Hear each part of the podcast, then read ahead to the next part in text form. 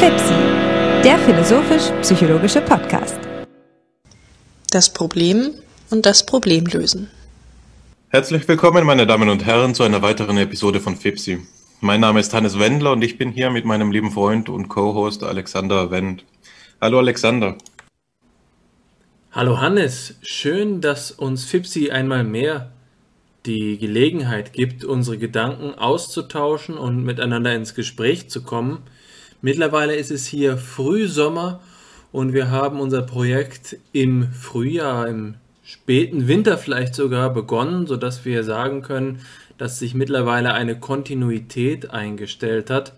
Und unser Ziel ist es ja, sie ins Unendliche fortzusetzen, zum ewigen Gespräch zu machen. Darauf freue ich mich sehr. Das ist ganz richtig, ja. Ähm, es ist heute die 21. Episode und sie wird ähm, ein Themengebiet behandeln, das dir allzu gut vertraut ist und das wir Ihnen, den Zuhörern, nun auch näher bringen wollen. Es handelt sich dabei um das Problem und das Problem lösen. Ähm, Karl Popper, der große Wissenschaftstheoretiker aus Wien, sagt einmal, All life is problem solving. Das ganze Leben ist nichts anderes als Problemlösen. Und an diesem bezeichnenden ähm, Wort Poppers lässt sich der Stellenwert der Psychologie des Problems ablesen für eben die Psychologie insgesamt. Es ist ein Themengebiet, das vielleicht auf analoge Weise wie das des Traumas für die Psychotherapie an, beanspruchen kann, ein Grundlagenthema zu sein in der Art, dass es bis in alle Themenbereiche, in alle Subdisziplinen der Psychologie sonst noch hineinreicht. Und dieser Zusammenhang ähm, ist eben derart strukturiert, dass man sich die Vorstellung, ähm, dass man sich der Vorstellung bedient, dass alles zielgerichtete Handeln auf eine oder auf die eine oder andere Weise schon als problemlösendes Verhandeln äh, Handeln verstanden werden kann.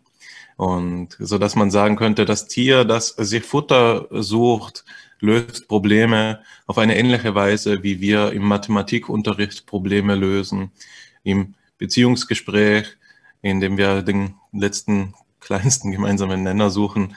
Das kennen sicher auch einige von Ihnen. Lösen wir Probleme und überall findet sich das wieder, das Problem lösen. Gleichzeitig erleben wir an allen Stellen, ähm, an allen Ecken und Enden Probleme. Ähm, ein Auto überrascht uns auf der Straße von der Seite, auf die wir gerade gemeint hatten zu sehen. Und wir erleben einen Problemdruck. Wir müssen es irgendwie lösen. Oder der Schachgegner setzt uns Schach und wir müssen das Problem lösen. Also überall lauert das Problem, der Problemdruck. Und ähm, ob er nun zum Verhängnis wird oder nicht, hängt davon ab, was für Ressourcen wir zur Verfügung haben, um dem Problem zu begegnen. Sie sehen also, es fällt nicht sonderlich schwer, einen kurzen Aufriss zu geben, ähm, der ihm veranschaulicht, wie omnipräsent dieser Themenkomplex ist. Und ich habe jetzt ja schon auch einige Begriffe ins Feld geführt, ähm, die klärungsbedürftig sind und für die es sich lohnt, etwas zu verweilen. Also der des Problems im Unterschied zum Problem lösen, die Psychologie des Problems, ähm, der Problemdruck, das Widerfahren ist, das Verhängnis und so fort. Und Alexander, ich weiß, das sind alles Begriffe, die du in extenso in deiner Dissertation eben behandelst, definierst und in einen historischen Kontext einordnest, zu dem ich ja nun noch gar nichts gesagt habe. Ich denke, da wird vermutlich die Würzburger Schule, die Denkpsychologie, aber eben auch die Computermetapher in der Psychologie eine große Rolle spielen, so wie wir sie eben auch schon mehrmals in FIPSI thematisiert haben. Aber das äh, will ich alles dir überlassen. Das war es auch schon von meiner Seite als Hinführung. Alexander, ähm, was hat es mit dem Problem auf sich? Wie du dir schon denken kannst, neige ich bei dem Thema Problem und Problemlösen von vornherein in theoretische Kontemplationen einzusteigen und dadurch einen natürlichen und vielleicht leichtfüßigen Einstieg zu vermeiden. Ich werde mich versuchen, an dieser Stelle erst einmal zu zügeln und will das Grundproblem der Fragestellung einmal aufzeigen. Natürlich ist es so, dass ähm, du ganz recht hast, wenn du davon sprichst oder es andeutest, dass die Begrifflichkeit des Problems zu dem selbstverständlichen Sprachgebrauch unseres Alltags gehört. Das zeigt sich daran, dass wir etwas ganz selbstverständlich fast in einer Redewendung als ein Problem bezeichnen. Das ist ein Problem, sagen wir. Was ist aber, wenn wir in einer Situation die andere Redewendung, die komplementäre Redewendung hören? Das ist ja gar kein Problem oder ähnliches. Wir haben also eine Person, die behauptet, es handele sich um ein Problem, die andere Person, die das Gegenteil behauptet. Wer hat nun recht? Ist das so etwas wie zu behaupten, das ist ein Dreieck? Nein, das ist ein Quadrat. Etwas, das wir an geometrischen Kriterien festmachen können. Hier zeigt sich die Schwierigkeit bei der Bestimmung des Begriffes vom Problem. Wir haben einerseits das Problem, dass wir meinen, wenn wir uns auf etwas anderes beziehen und andererseits das Problem, so wie wir es erleben. Und das zu thematisieren ist eben auch die Schwierigkeit der Problemlöse Psychologie zu begreifen, was es bedeutet, ein Problem zu haben und damit umzugehen. Aber das ist eher ein Hintergrundphänomen. Wenn wir uns dem Problemlösen zuwenden, dann haben wir es in der Regel mit etwas zu tun, dass wir, sagen wir mal, in einer natürlichen Intuition, einer Faszination vielleicht auch begreifen, wenn wir uns Einzelfälle vor Augen führen. Und das ist eben auch ein großer Bestandteil der Problemlösungsforschung, über spezifische Szenarien zu sprechen.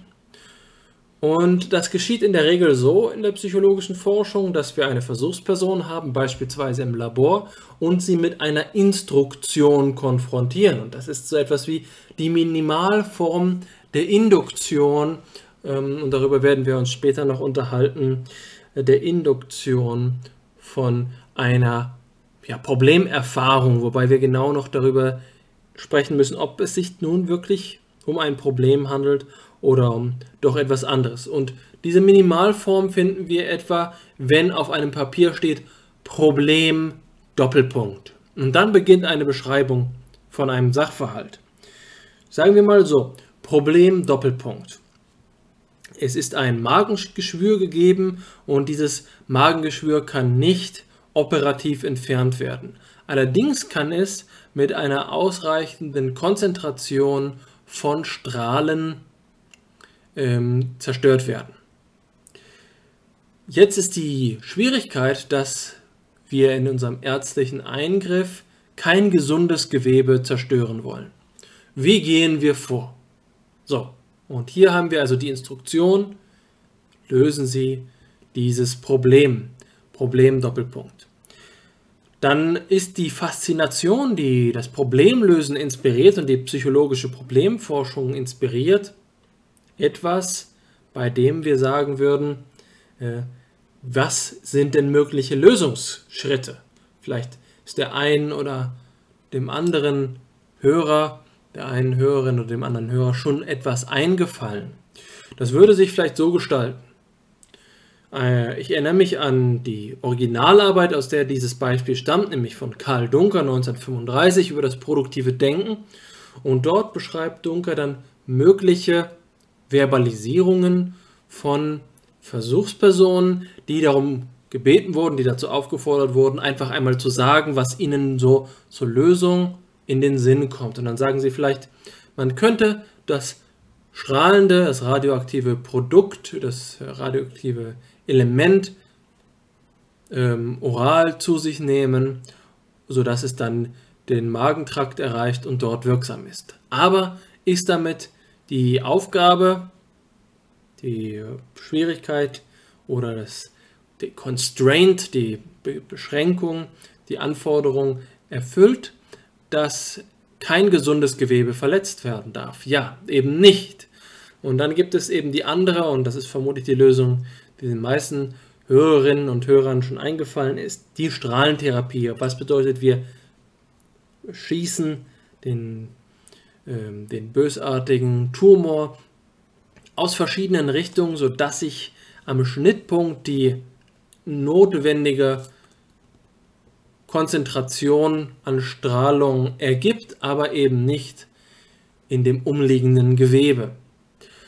Der Weg dazu lässt sich als entweder Problem lösen, produktives, kreatives Denken beschreiben. Und das ist oftmals die Faszination, die hier von dem Sachverhalt ausgeht, nämlich das konstruktive, planende, logisch erwägende Erarbeiten eines Lösungsvorschlags nachzuvollziehen. Das ist die Konzentration der Problemlösungsforschung. Und die Frage, die sich nun dabei ergibt, ist, was ist dabei eigentlich das Problemerlebnis? Warum verstehen wir Probleme hier als eine Instruktion, die ausreicht, um diesen Prozess in Gang zu bringen? Das ist etwas, was in der Denkpsychologie reflektiert wird. Und ähm, das Entscheidende ist nun, sich zu überlegen, weswegen sind wir geneigt, das Problemlösen hin zum Lösen zu denken. Das ist etwas, was nicht nur von psychologischen Theorien plausibilisiert werden kann, sondern etwas, was auch plausibel vor einem bestimmten Hintergrund scheint vor einem Hintergrund, den man sogar Weltanschauung nennen kann, so wie wir es in vorherigen Sitzungen von FIPSI bereits thematisiert haben. Also, warum glauben wir, dass wir dem Problembegriff am besten auf die Schliche kommen, indem wir Menschen dabei zuschauen oder zuhören, wie sie die Lösungen vorschlagen. Das mag vielleicht heutzutage selbstverständlich erscheinen, aber es ist nicht so selbstverständlich. Wenn wir in die Geschichte schauen, zum Beispiel so wie Immanuel Kant den Begriff äh, des Problematischen verwendet in seine Kategorien.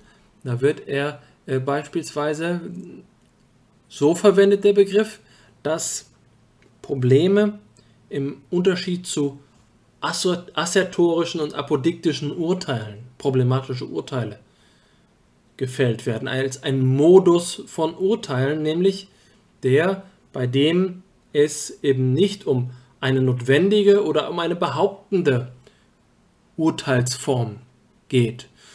Das heißt, dass hier Probleme gerade nicht mit Handlungen in Verbindung gebracht werden. Aber, so wie wir es gerade an dem Beispiel gesehen haben, ist die häufig in der Psychologie verwendete Form des Problembegriffs diejenige, bei der die Handlung von vornherein im Mittelpunkt des Interesses steht. Die Lösung im Sinne einer Handlung. Und der weltanschauliche Hintergrund der das so plausibel macht, den will ich einfach einmal benennen als das, was wir Pragmatismus nennen können und mit dem wir uns in dieser äh, Sitzung auch auseinandersetzen wollen. Also eine Orientierung am Handeln. Und weswegen ist äh, der Pragmatismus für, die, für das Verständnis von Problemen und Problemlösen so prägend? Das lässt sich mit dem Begriff der Amerikanisierung der Psychologie beschreiben. Wenn wir also uns vor Augen führen, wie sich die Psychologie zu einer Psychologie des Problemlösens entwickelt hat, dann ist das eine, ähm, eine Entwicklung hin zum Pragmatismus von, und das hast du eben angesprochen, ausgehend von der Denkpsychologie. Die Denkpsychologie ist, ähm, ist der Bezugspunkt der vor der Psychologie des Problemlösens Bestand gehabt hat. Und da können wir nun historische äh, Zusammenhänge darstellen. Das will ich nur noch einmal so resümieren, bevor ich äh, dich vielleicht einmal zu Wort kommen lasse, da ich jetzt doch sozusagen wieder meine eigene Hoffnung ähm, in mich in die historischen Details verliere. Also, am Anfang steht eine Psychologie des Denkens. Diese Psychologie des Denkens ist noch nicht pragmatisch geprägt. Das heißt, das Denken wird teilweise eben unabhängig davon betrachtet, ob es zu einer Handlungsrealisation, einer Umsetzung, einer, ähm, einer Planungsphase zum Beispiel oder einer, einer Zielsetzung kommt. Und dann entwickelt sich eben vermittelt der, von Behaviorismus und, äh, und, und Kognitivismus diese Denkpsychologie weiter zu einer Psychologie des Problemlösens, bei der es, und das ist jetzt unser erster Anhaltspunkt, eben schon um das spezifische Handeln geht. Also Anders gesagt, unser erster Anhaltspunkt, um den Begriff des Problems zu verstehen, ist, dass Probleme deswegen so oft mit Problemlösen zusammengedacht werden, weil wir eine kulturelle, geistesgeschichtliche und so weiter und so fort Prägung des psychologischen Denkens so haben, dass wir heutzutage von Problemen oftmals intuitiv zu ihren Lösungen übergehen. Wir kontemplieren die Probleme nicht einfach nur, wir belassen die Probleme als gewisserweise Atmosphäre des Geistigen nicht einfach nur für sich, sondern die Probleme drängen hin zu ihrer Lösung, weil wir in Zeiten des Handelns leben. In Zeiten, in denen äh, gewisserweise auch ein kulturell überlieferter Anti-Intellektualismus vorherrscht, in dem es eben gerade nicht darum geht, die Probleme einfach nur zu bedenken, sondern dass zum Problem wesentlich dazugehört, dass es etwas ist, das behoben werden sollte. Ja, ähm, vielen Dank für diese Einführung, Alexander. Ich denke, du hast da schon einige wirklich ähm, wegweisende Gedanken eingeführt. Der eine, den ich wiederhole, also ich will jetzt ähm, zwei davon wiederholen. Der eine, den ich wiederholen will, einfach um sie nochmal mehr zur Klarheit zu bringen, ist der folgende, nämlich dass es in der ähm, Psychologie des Problems einen Unterschied gibt, nicht nur zwischen den Begriffen des Problems und des Problemlösens, wo eben das eine das erlebte Problem meint, mitsamt Problemdruck und vielleicht Stress oder dem Wunsch einer Auflösung und das andere wiederum eben jetzt das Problem lösen, das Verfahren, ähm, das den Weg dorthin beschreibt, also zum, zur sogenannten Zielvorstellung. Also das Problem lösen ist alles das, wie wir eben handeln, mit Problemen umgehen. Und ähm, diese Unterscheidung ist natürlich ganz zentral, aber eine, die dort im Hintergrund steht, und das ist die, die du eben eingangs genannt hast, ist die zwischen, ja, man könnte es im modernen Vokabular vielleicht fassen, zwischen eben objektiven und subjektiven Problemen. Also die Vorstellung, die zum Beispiel Nazis Ach getrieben haben mag, als er eben die Idee der systematischen experimentellen Selbstbeobachtung ähm, entwickelt hat, ist die, so wie du sagtest, dass Probleme etwas sind, die sich ähm, in einer Laborsituation herstellen lassen ähm, sodass eben die Versuchspersonen einfach nur mit dem richtigen Stimulusmaterial konfrontiert werden müssen, sodass sie dann eben Verhalten zeigen können, das wir gerechtfertigterweise als problemlösendes Verhalten ausweisen können. Nicht wahr? Also die Art und Weise des Stimulus, die dort dann eben verwendet wird, ist die der Instruktion. Ähm, oder man denke an den Turm von Hanoi. Also man gibt den Probanden ein Problem vor, das abstrakt mathematisch auch beschreibbar ist in äh, objektiver Weise. Zum Beispiel, ähm, das drückt sich dann darin aus, dass ähm, angebbar ist, wie viele Schritte ähm, die, die minimal notwendige Anzahl der Schritte markiert, um das Problem zu lösen. Und dann kann man eben die Leistung der Probanden messen anhand dieses von vornherein ähm, objektivierbar und formal darstellbar gefassten Problems. Also das ist der objektive Problembegriff. Dem, dem gegenüber steht nun aber auch eben der subjektive Problembegriff in der Art und Weise, wie ich ihn jetzt angedeutet habe und wie du ihn auch schon ähm, charakterisiert hast, nämlich, dass ähm, es doch einen nennenswerten Unterschied gibt zwischen dem, was man als problematische Situation ausweisen kann objektiv formalistisch und dem, was als problematische Situation erlebt wird, ähm, subjektiv, also der Erfahrung nach. Und das wird natürlich auch durch solche Methoden eingefangen, wie sie Narcis Ach oder eben jetzt die Würzburger eben entwickelt haben, nämlich wenn sie die Probanden befragen, so, solange diese Befragungen der Problemsituation offen genug gehalten sind, kann man natürlich eruieren, ob nun ähm, das die Situation tatsächlich auch als problematisch erlebt wurde. Aber ähm, zumindest gilt es, dem, der Möglichkeit Rechnung zu tragen, dass nicht jedes Mathematikproblem auch ein Lebensproblem ist. Und ich denke, das kennen die Zuhörer und Zuhörerinnen nur zur Genüge, dass eben man nicht mit ähm, einer starken inneren Motivation vor jeder Mathematikhausaufgabe einmal gesessen ist, sondern dass es mehr dazu braucht, um etwas als problematisch zu erleben.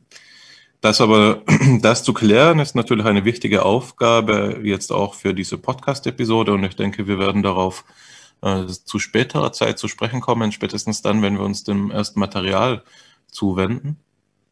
Bevor das aber geschehen kann, ist es eben auch wichtig, noch einen zweiten Punkt zu wiederholen, also so wie ich es eingangs angekündigt hatte. Und das war derjenige eben, dass du gesagt hast, ähm, was der Amerikanisierung der Psychologie zugrunde liegt, so wie sie Metro beschreibt, also als den Übergang von Gestaltung, Ganzheitspsychologie hin zu Behaviorismus und Kognitivismus, ist, dass letztere psychologische Strömungen durch ähm, einen philosophischen Pragmatismus fundiert sind, also durch eine Einstellung, die man pragmatisch nennen würde.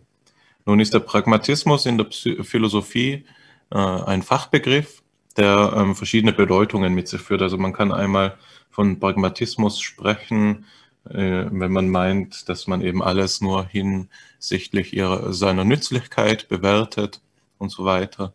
Ähm, Im Alltag spricht man von Pragmatismus dann auch nochmal in einem, einem anderen Sinn, nämlich wenn jemand abgebrüht ist oder eben jemand ist, der schnell zur Tat schreitet oder die Tat über das Wort bevorzugt, dann sagt man, dieser ist pragmatisch.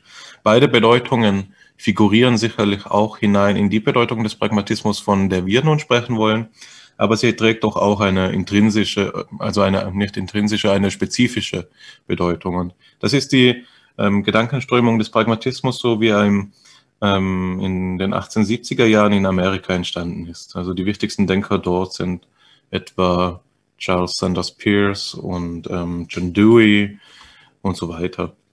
Und dort geht es eben darum, ähm, sich dezidiert auch zu wenden gegen das, was man in, ähm, den Repräsentationalismus nennen könnte, nämlich die Vorstellung, dass ähm, unsere Gedanken und Taten und so weiter, unsere Vorstellungen letztlich darauf ähm, abzielen, auf irgendeine Weise die Wirklichkeit zu beschreiben oder wiederzuspiegeln, eben im allgemeineren Sinne zu repräsentieren und stattdessen sagen, dass eben ähm, Wort und Gedanke nicht viel, nichts anderes ist als ein Werkzeug ähm, zur Vorhersage, zum Problemlösen und zur Handlung. Das heißt, man hat es hier schon mit so einer pragmatischen Wende zu tun, die die Grundbegriffe der Psychologie und der Philosophie ganz neu ähm, auslegt. Also ähm, ein, ein, ein, ein, wie soll man sagen, ein vielsagender Begriff in dieser Tradition ist der, der glaube ich von Osten kommt,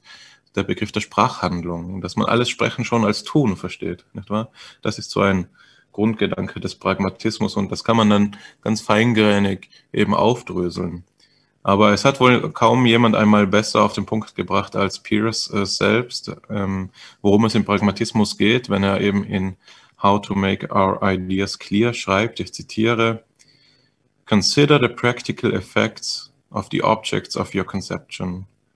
Then your conception of, those effects is the whole of your conception of the object. Also die Idee, die dem Pragmatismus hier zugrunde liegt, ist, dass nur dann, wenn wir eben die ähm, Effekte, die Wirkungen, die unsere Vorstellungen, unsere Ideen von den Dingen haben, werden auf ähm, pragmatische Situationen, eben auf Handlungen und ähm, hin befragen, dass wir zu vollständigen und auch sachdienlichen Ideen von den Dingen gelangen können. Das ist ähm, die die vielleicht Grundmaxime des Pragmatismus, die im Hintergrund von allem, allem dem steht, ähm, von dem wir nun sprechen werden. nun, Alexander, das war es von meiner Seite mit den zwei Wiederholungen. Ich denke, die ähm, bereiten auf eine gewisse natürliche Weise unser erstes Material vor, aber bevor ich jetzt einfach dazu übergehe, würde ich dir nochmal den Raum geben, um das Ganze zu beantworten und zu reflektieren, wenn du denn willst. Das möchte ich tatsächlich. Aber zunächst einmal glaube ich, ähm, dass es ganz angemessen gewesen ist, hier nochmal ein paar Klarstellungen und Wiederholungen vorzunehmen, um den Ganzen den richtigen Rahmen zu geben.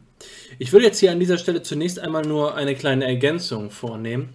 Und zwar ist es so, dass ähm, die Idee des objektiven Problembegriffs, die du jetzt gerade schon angesprochen hast, tatsächlich eine ist, die für die Psychologie deswegen von großer Bedeutung ist, weil sie in Verwandtschaft steht mit dem Begriff der Aufgabe. Und da könnte man jetzt meinen, na gut, Aufgabe, was soll das schon bedeuten? Das ist ja wohl selbstverständlich, aber das darf man nicht unterschätzen. Der Begriff der Aufgabe ist von größter Bedeutung für die Psychologiegeschichte. Es ist das Herzstück des Experiments. Wann immer eine Versuchsperson ähm, mit einem Experiment konfrontiert ist, ähm, äh, ist sie in einer Aufgabe befindlich. Und was heißt es nun, eine Aufgabe zu haben? Was heißt es, äh, eine Aufgabe zu erleben? Das ist eine Frage, die die Denkpsychologie wie keine andere Schule der Psychologiegeschichte beschäftigt hat. Also die Denkpsychologie ist sozusagen nach, mein, nach meiner Auffassung viel eher eine Aufgabenpsychologie äh, gewesen, insofern als ähm, insbesondere Otto Selz aber auch viele andere Begriffe geprägt haben oder Konzepte entwickelt haben, um zu bestimmen, was es überhaupt bedeutet, dass eine Versuchsperson in einem ähm, in einer Aufgabe steht, sich mit einer Aufgabe auseinandersetzt. Und dafür gibt es zum Beispiel den Begriff von dem eben bereits erwähnten Narziss Ach, der determinierenden Tendenz, zu sagen, etwas wird zu einer Aufgabe genau dann, wenn es im Erleben der Versuchsperson eine Tendenz gibt, also so etwas wie eine, eine Funktion, ein Trieb, ein Prozess, ein, eine ähm, Aktivität des kognitiven Systems, die die Versuchsperson dazu nötigt, etwas abzuschließen. Etwas, was vorgegeben ist als Unvollständiges zum, zum Ende zu bringen. Und das ist auch etwas, was Otto Selz in seinen Untersuchungen thematisiert hat. Wie wir zum Beispiel dann, wenn wir ein unvollständiges Wort sehen, wenn ich einen Satz nicht zu Ende spreche, das könnte man jetzt sozusagen am Beispiel. Das ist jetzt das Beispiel gewesen. Also man, Sie haben, Sie haben vielleicht gesehen, wie Sie die Tendenz haben, den Satz zu Ende zu sprechen, für mich zu Ende zu sprechen. Was das für eine Erlebnisform ist. Das ist also etwas, was hier die Charakteristik der Aufgabe ist. Aufgaben werden also nicht nur als etwas verstanden, was durch Instruktion in einem autoritativen Setting ähm, erzeugt wird. Aufgaben hängen nicht davon ab, dass es einen, ähm, einen Versuchsleiter gibt oder einen Lehrer, der einem die Mathematikklausur, den Mathematiktest vorlegen, sondern ähm, bei Aufgaben handelt es sich um etwas, das sogar noch mehr ist als etwas, was wir uns selbst geben könnten. Natürlich können wir uns auch in, eine, in einem reflektiven Bewusstsein vornehmen, zu sagen, dass jetzt etwas uns zur Aufgabe gereiche. Wir können jetzt sagen, ich mache mir zur Aufgabe, ähm, diesen Podcast erfolgreich fortzusetzen. Das ist eine Aufgabe, die ich mir selbst stelle. Aber der Punkt ist hier noch ein weiterer, zu sagen, es ist die Form der Erfahrung, die uns etwas zur Aufgabe macht. Und das heißt also, es liegt auch jenseits unserer Kontrolle. Das heißt, der bloße Umstand, dass wir mit bestimmten Dingen konfrontiert sind, führt bereits dazu, dass wir mit ihnen umgehen wollen. Die Frage ist also, was erzeugt determinierende Tendenzen? Was für Muster in der Welt sind es? Und die Gestaltpsychologie würde eben sagen, unvollständige Gestalten müssen geschlossen werden wann immer wir einen, ja, sagen wir mal, einen offenen Kreis oder so sehen, ein, äh, haben wir das Bedürfnis oder erfor äh, erfolgt beinahe schon automatisch die Vervollständigung. Das ist jetzt hier also das auch philosophische Mysterium, das am Grundstein der Aufgabe steht, als diesem objektiven Begriff. Und weil der Begriff der Aufgabe in der Denkpsychologie so prägnant gewesen ist, hat sie auch eine nachträgliche Wirkung auf die Psychologie des Problemlösens gehabt. Das ist nur etwas, was ich an dieser Stelle zum ersten Teil deiner Ergänzung ähm, noch einmal erneut ergänzen möchte, noch einmal hinzufügen möchte, dass der Problembegriff im objektivistischen Sinne eng in Verbindung steht mit dem Aufgabenbegriff, aber dieser Aufgabenbegriff uns nun wieder zurückverweist auf die Bedingungen dessen, dass etwas als Aufgabe angenommen wird. Und darüber haben wir gerade schon gesprochen. Wir können sagen, und die Psychologinnen und Psychologen in der Zuhörerschaft kennen das vielleicht, dass man in einem Psychologiestudium dazu aufgefordert wird, zum Erwerb von Leistungspunkten eine bestimmte Anzahl an Stunden als Versuchsperson im Labor zur Verfügung zu stehen. Und am Anfang in den ersten Semestern ist es vielleicht so, dass man das noch mit einer gewissen Anspannung und Vorfreude, Neugier oder, oder einem Leistungsdruck, einer Ungewissheit erlebt, die einen dazu bringt, in einer tatsächlich auch für das Experiment oftmals hilfreichen Atmosphäre sich zu befinden, nämlich die Instruktionen ernst zu nehmen, sodass sie einem tatsächlich zur Aufgabe werden. Jetzt kann es aber sein, dass jemand, der vielleicht gerade im sechsten Semester ist und das Semester noch abschließen möchte, aber dem noch einige Stunden fehlen, sich nun in ein Versuchslabor begibt. Und was ist mit dieser Person? Befindet sich diese Person in derselben Situation? Und damit ist für mich schon ein Schlüsselbegriff erreicht. Was sind das hier für, ähm, für Verhältnisse? Man könnte sagen, die Person ist vielleicht einfach weniger motiviert. Und dann sagt man, na gut, dann ergänzen wir eine Variable. Wir haben eigentlich dasselbe Verhalten, aber wir reduzieren die Variable Motivation. Die Person ist einfach weniger motiviert, aber ansonsten bleibt alles gleich. Meines Erachtens ist das nicht so leicht zu beantworten.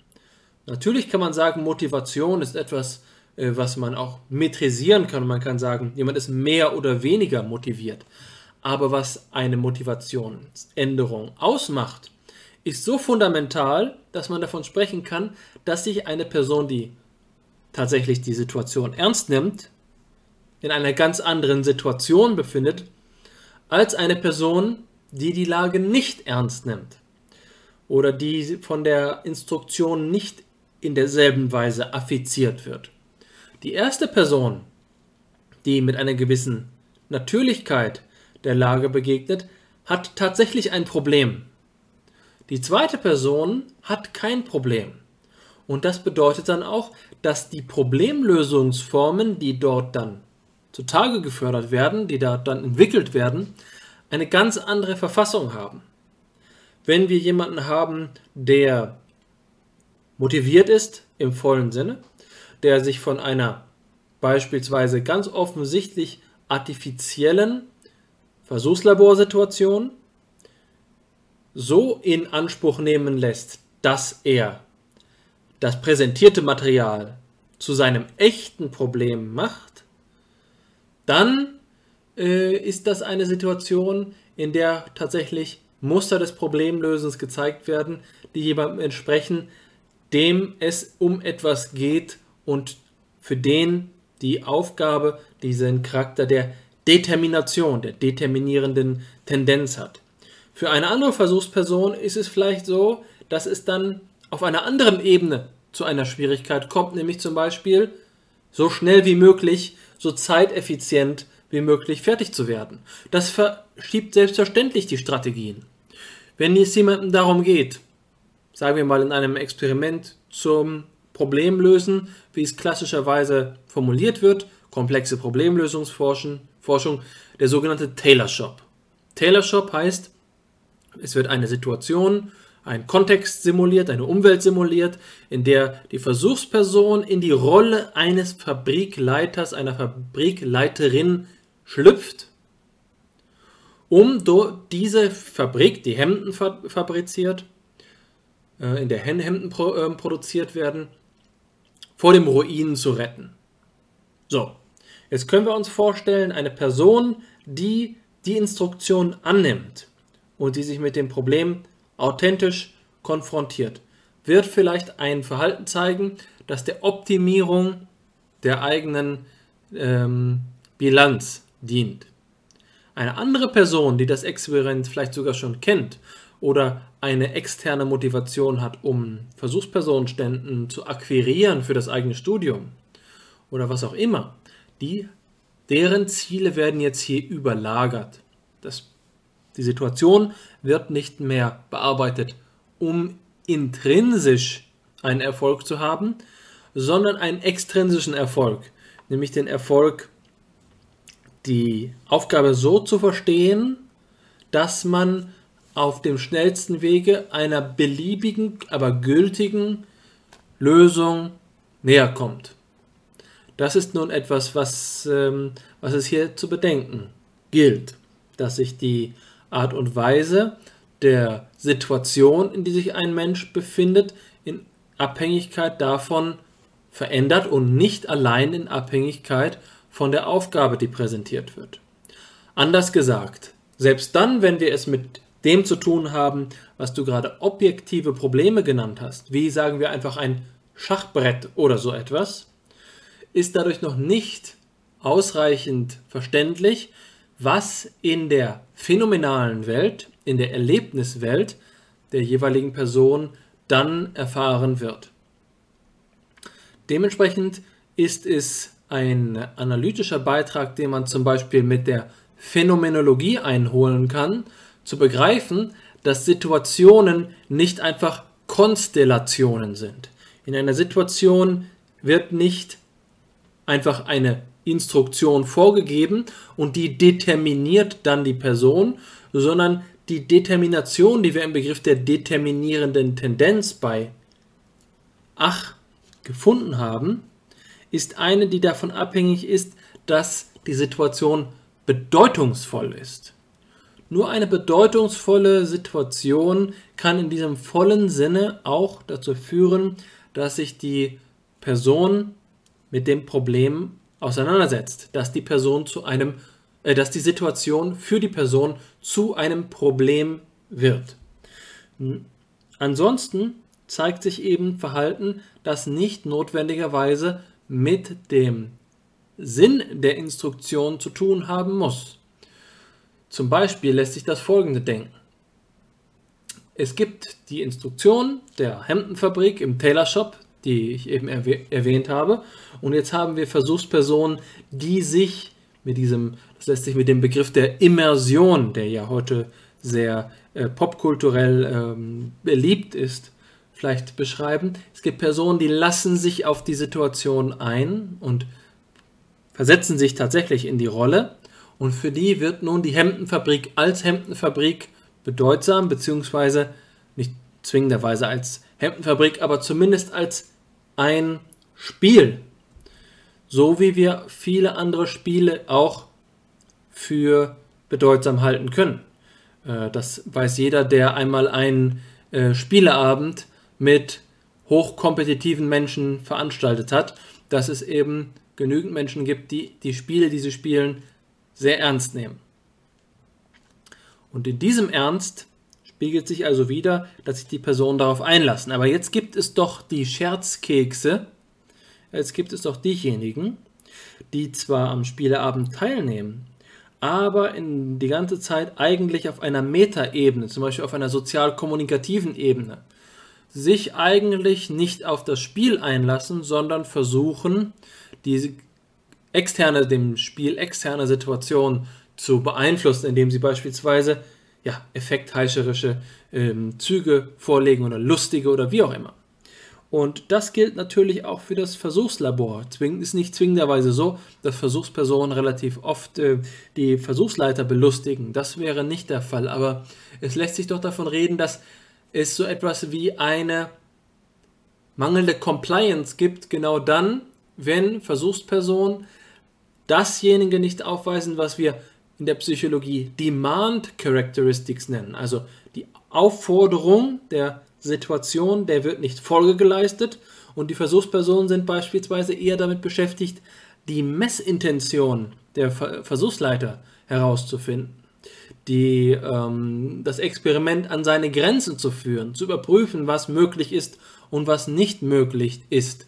Absurdes, nicht der Instruktion dienliches Verhalten zu zeigen, das ganz klar ähm, damit zu tun hat, dass die Versuchspersonen die Situation in einem anderen Sinne erleben. Und dieses eine Situation in einem anderen Sinne erleben, ist nicht einfach nur eine kontingente Erscheinung, sondern es ist eben kritisches, psychologisch relevantes Verhalten, das man nicht als einen Dropout, als eine äh, ein Fehlwert interpretieren muss, sondern für das man wiederum eine Erklärung braucht. Und das ist das, was insbesondere in meiner eigenen Forschung von größtem Interesse ist. Zu sagen, was gibt es für unterschiedliche Modi von Situationen, für unterschiedliche Arten und Weisen, eine Situation zu erleben, sodass sie auf diese Art und Weise bedeutsam werden. Ja, Alexander, du hast da jetzt ein, ein, eine ganze Armada von Unterscheidungen ins Feld geführt, die ich wirklich sehr hilfreich finde. Also insbesondere derjenige zwischen Situation und Konstellation ist in diesem Kontext vermutlich einer, der einen dazu in die Lage versetzt, doch große Teile dessen, ähm, was wir eben im Studium, im Psychologiestudium ähm, unterbreitet bekommen, als eben problematische Situationen umzuwerten, neu zu konfigurieren, eben neu zu, neu, neu, neu zu denken auch. Also dass die, aus dieser Einsicht, dass es da diesen Unterschied zwischen Konstellation und Situation gibt ähm, und dass nur eben die bedeutungsvolle Situation, die deren Aufgabe auch angenommen wird, dann so etwas induzieren kann wie eben ein subjektiv erlebtes Problem. Ähm, diese, diese Unterscheidung und diese Einsicht äh, versetzen uns dann ja wohl auch in den Stand, ähm, ganz, äh, also große Teile der Problemlösungsforschung in Frage zu stellen, also sie auf die Gegenstandsfrage noch einmal hin zu ähm, befragen. Das wäre meine erste Rückfrage an dich. Ich habe dann noch eine zweite. Ähm, wie du das denn siehst, also wie, ähm, was ist der aktuelle Stand der Psychologie in Dingen Problemforschung und ähm, inwieweit ähm, ist die Psychologie erfolgreich darin, Probleme herzustellen oder an welchen Weggabelungen scheitert sie vielleicht darin? Also, und damit natürlich verbunden die Frage, ähm, wie sollte es anders aussehen oder ähm, sind wir schon auf einem guten Weg? Und ähm, das Zweite, auf das ich äh, hinaus will, ist nun ähm, eben eine ja, vielleicht noch einmal ein ordnender Kommentar, der eben wieder etwas ausschnauft in dieser doch eben schnell auch sich entwickelnden Debatte gerade, nämlich, dass es ähm, um das, worauf du hinaus willst, richtig zu verstehen, ja auch so etwas bedarf wie einer Umwertung des Problembegriffs, nicht wahr? Also wenn du sagst, nur in bedeutungsvollen Situationen kann uns etwas problematisch werden, dann drückt sich darin ja auch ein wesentlicher Zusammenhang aus zwischen Bedeutung und Problem, so dass es ähm, vielleicht eben von der alltäglichen Sprechweise ähm, sich unterscheiden wird, wie wir hier von Problemen sprechen, von Problemen sprechen, nämlich Probleme sind zwar etwas, das wir überwinden wollen, aber ähm, in einer problematischen Situation sich zu befinden, ist zunächst einmal wünschenswert, denn es verweist ja auf den Kontext der Bedeutung und es hat diesen wünschenswerten Anteil. Vielleicht muss man es so etwas abgeschwächt sagen. Es hat einen wünschenswerten Anteil insofern, als dass viele Probleme zu haben auch äh, gleichbedeutend damit ausgewiesen werden kann, in einer besonders bedeutungsreichen Welt zu leben. Nicht wahr? Und hier stellt sich mir eben eine Rückfrage. Ähm, an dich, die wiederum die Durchführbarkeit einer Psychologie des Problems betrifft. Und zwar ähm, betrifft sie die Frage der Bedeutung, also und die Vergleichbarkeit von Bedeutung über eben die verschiedenen Versuchspersonen hinweg.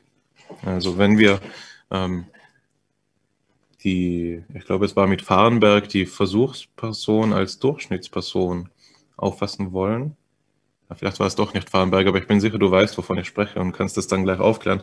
Also wenn wir die Versuchsperson auf, äh, äh, als Durchschnittsperson auffassen, Bedeutung aber doch eben auch plausiblerweise so ein intrinsisches Moment beinhaltet der ja, autobiografischen Konstitution, dann haben wir doch hier ein Problem. Also wie stellen wir in der Psychologie sicher, dass die Versuchsauf Bau, also dass der Versuchsaufbau, mit dem wir unsere Probanden konf äh, konfrontieren, tatsächlich so etwas ähm, darstellt wie eine bedeutungsvolle Situation eben für ähm, alle Individuen? Oder müssen wir den Horizont der Bedeutung verkürzen auf das Durchschnittliche, das eben vorausgesetzt werden darf in der psychologischen Untersuchung, das sich eben auch in Errechnen von Mittelwerten und so weiter ausdrückt. Also hier meine Frage an dich, wie ähm, lösen wir das Problem des autobiografischen Horizonts in der Konstitution der Bedeutung und ähm, bieten uns dafür vielleicht auch eben diese Ansätze, die du ins Feld geführt hast, von Otto Selz oder Narziss Ach, ähm, Ansätze, um das Ganze ähm, anzugehen. Also die zielen ja darauf ab, dass sie ähm, auf so etwas wie Personenvariablen ähm, hinzielen, wie eben das, was du gesagt hast, die determinierende Tendenz, also ähm, das ja, die Disposition, etwas zu Ende bringen zu wollen, was man vielleicht in der äh, moderneren Psychologie als Need for Closure oder sowas ausweisen würde, oder eben was du mit Max Wertheimer ähm, unter die Gestaltgesetze versucht hast zu reihen. Also vielleicht hast, ist dir da das Gesetz der Prägnanz vorgeschwebt. Auch das zielt ja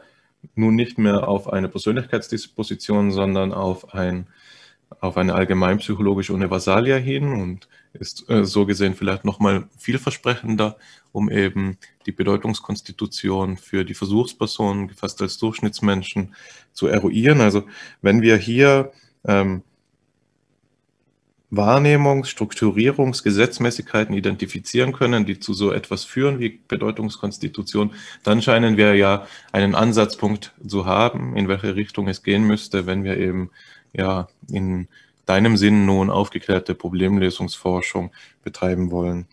Also das meine beiden Fragen. Die erste ist die nach der Orientierung der Psychologie und eben, ob sie auf dem richtigen Weg ist. Und die zweite ist die nach der autobiografischen Funktion oder der, ja, sagen wir, das autobiografische Confound in der Problemlösungsforschung. Vielen Dank für diese beiden guten Fragen. Ist die Psychologie erfolgreich, Probleme zu erzeugen? Ist eine Frage, bei der ich sagen muss, ähm, es wäre zu leicht zu sagen, dass sie es nicht ist. Das wäre auch beinahe wieder philosophischer Hochmut. Und ich glaube, dass ähm, es viel klüger ist, so darüber zu denken, dass die Psychologie in ihrem Recht Quellen von Varianz für Unterschiede von Verhalten oder anderen ähm, beobachtbaren empirischen äh, Sachverhalten ähm, untersucht, insofern als sie empirische Psychologie ist. Und das bedeutet eben auch, dass die Psychologie, wenn sie problemlösendes Verhalten untersucht, an Varianzquellen interessiert sein müsste, die für teilweise eben auch niederschwellige Unterschiede im Verhalten, entsprechenden Verhalten, Erklärungen bereitstellen können. Oder eben erst einmal Kategorien für die Manipulation von, von, ähm, ja, von Versuchen eröffnen. Und darin sehe ich den Vorteil dieser Unterscheidungen, die wir gerade vornehmen, von bedeutsamen und weniger bedeutsamen Situationen. Also wenn wir, wenn es uns gelingen kann, Muster der Problemlösung, des sogenannten problemlösenden Verhaltens, also eben auch deswegen so genannt, weil es in einigen Fällen ja eben gerade keine Problemlösung anstrebt, sondern wie an dem Beispiel des Scherzkicks am, am Spieleabend gesehen werden kann, man durchaus sagen könnte, dass es sich um nicht um Problemlösungen handelt, sondern eben um andere Formen der Situationsbewältigung. Und da würde ich sagen, das ist doch eine Perspektive, bei der man die Möglichkeit suchen muss, das auch in einem Experiment zu manipulieren. Wie kann es uns gelingen, einen Unterschied zwischen unterschiedlichen Gruppen zu erzeugen, die dann jeweils eher das Verhalten eines Scherzkeks, um jetzt an diesem Beispiel zu bleiben, oder das Verhalten einer, eines ernsten Spielers zu zeigen. Das sind dann die Determinanten, bei denen wir darüber sprechen können, ob hier Situationen geprägt werden und was die Möglichkeiten sind. Und das ist eine Frage, die man nicht auf die leichte Schulter nehmen sollte, denn es lässt sich ja durchaus davon sprechen, dass das gerade eben nicht von situativen Variablen abhängt. Auch eine todernste Situation im Leben kann aus manch einem clownesk veranlagten Menschen noch einen Scherz herauskitzeln. Und da sollten wir die menschliche Freiheit eben auch berücksichtigen. Es geht nicht darum, ein rein kausal deterministisches Modell aufzuzeigen, um zu sagen, wann genau eine Situation zu einem Problem wird und wann eine ähm, Situation eher zu einer Herausforderung wird. Also, meines Erachtens ist die Psychologie darauf noch nicht idealerweise vorbereitet, aber es verlangt in erster Linie zusätzlicher experimenteller äh, varianzerklärender Schritte, die sich dieser Varianzquelle zuwenden. Und das hast du jetzt in deiner zweiten Frage klugerweise mit dieser Idee der Bedeutung verbunden und klargestellt, dass in den gegenwärtigen Paradigmen der Experimentalpsychologie, der, des Kognitivismus insbesondere, solche Bedeutungskategorien auch deswegen herausfallen. Und das äh, hast du vielleicht auch mit Blick auf das Buch, äh, das du ja kennst, äh, das in, in, der Veröffentlichung sich befindet, gesagt, äh, dass Joachim Funke und ich geschrieben haben, in dem wir auch über die Idee der Autobiografie in der Geschichtlichkeit des, des äh, Versuchspersonenverhaltens sprechen, gesagt.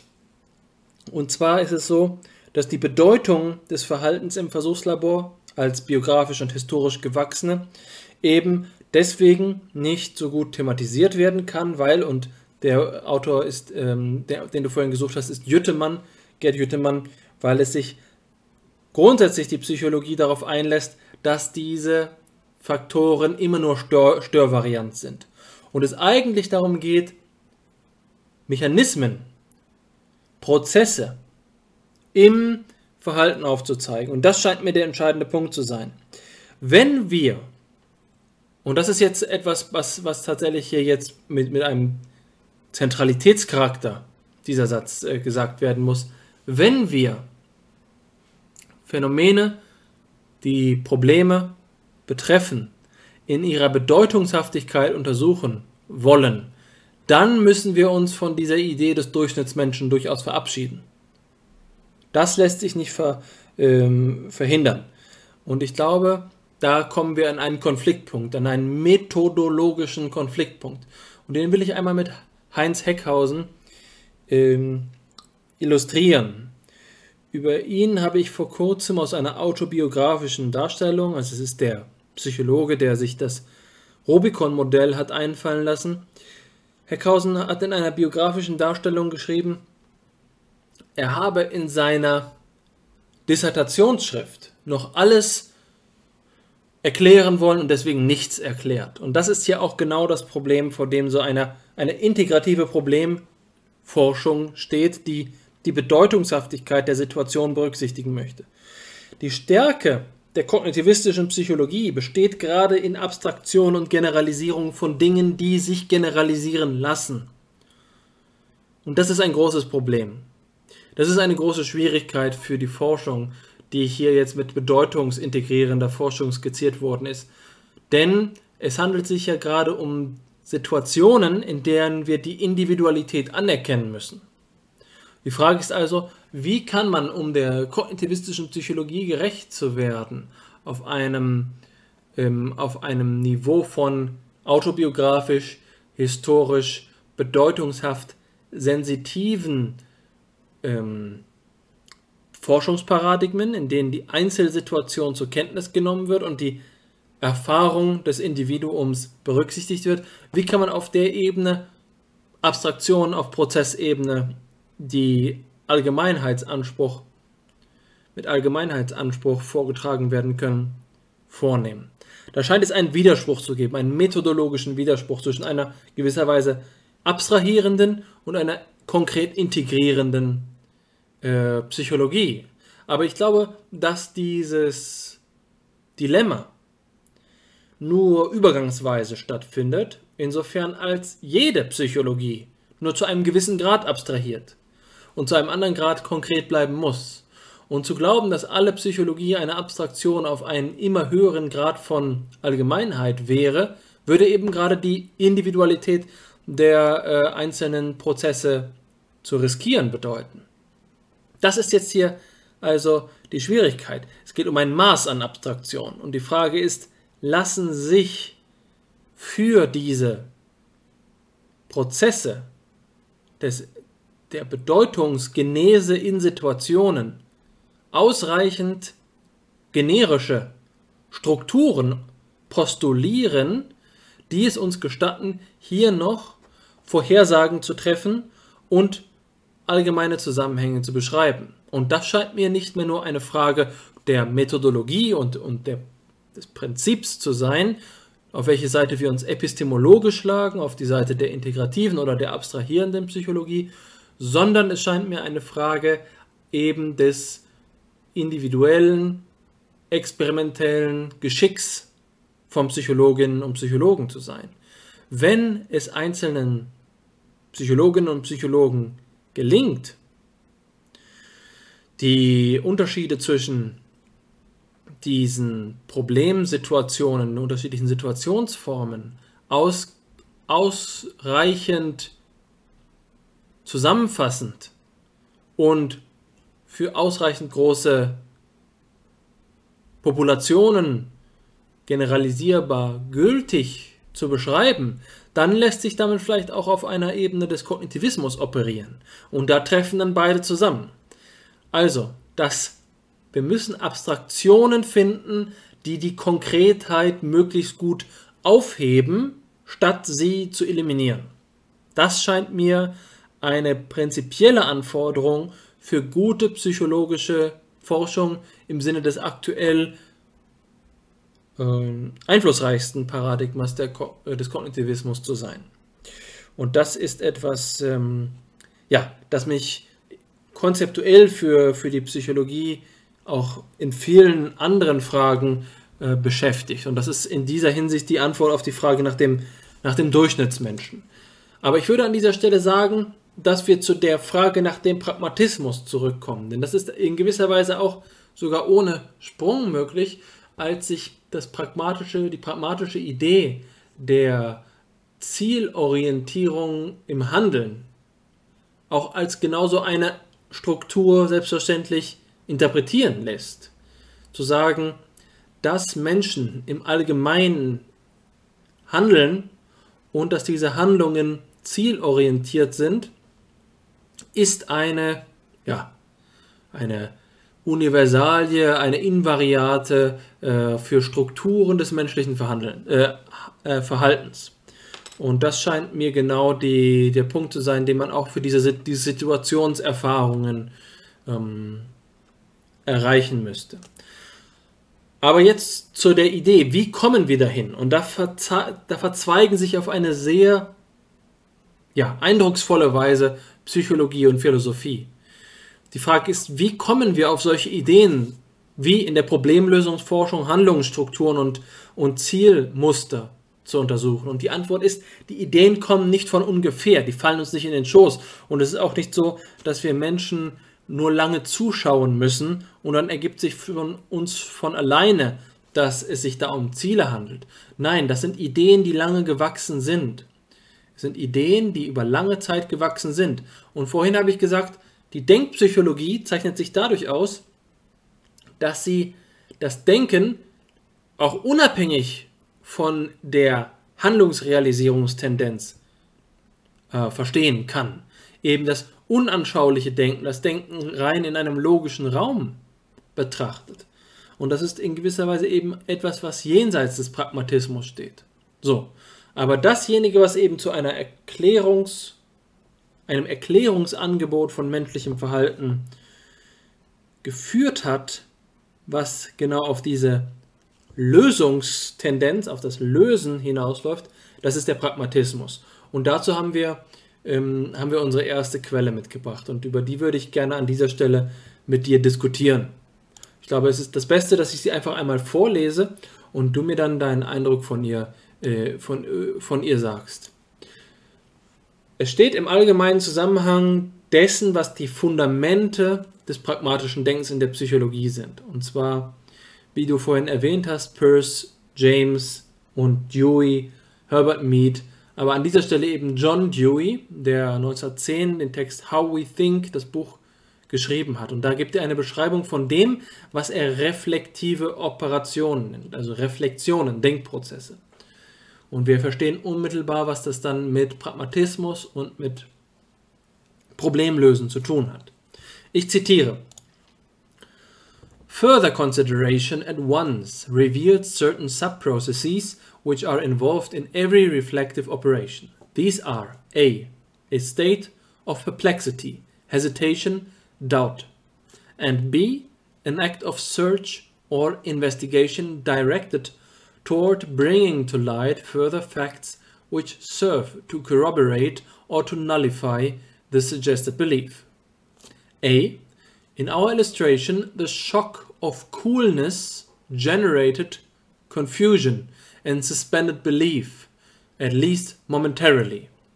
Kurzer Einschub, gesprochen wird hier von einem plötzlichen Schauer, einer, einem plötzlichen, einem plötzlichen Abkühlen des Wetters im, äh, in, in einem Windstoß oder in einem Regenschauer. Weiter im Text. Because it was unexpected, it was a shock or an interruption needing to be accounted for, identified or placed.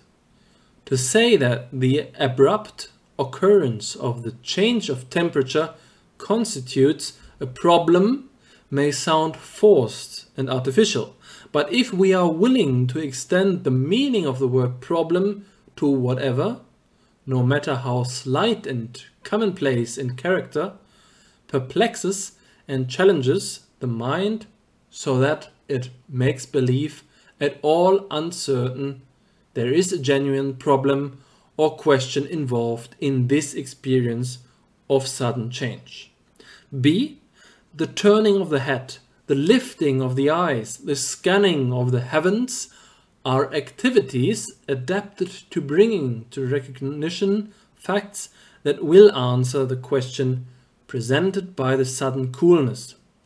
The facts, as they first presented themselves, were perplexing. They suggested, however, clouds.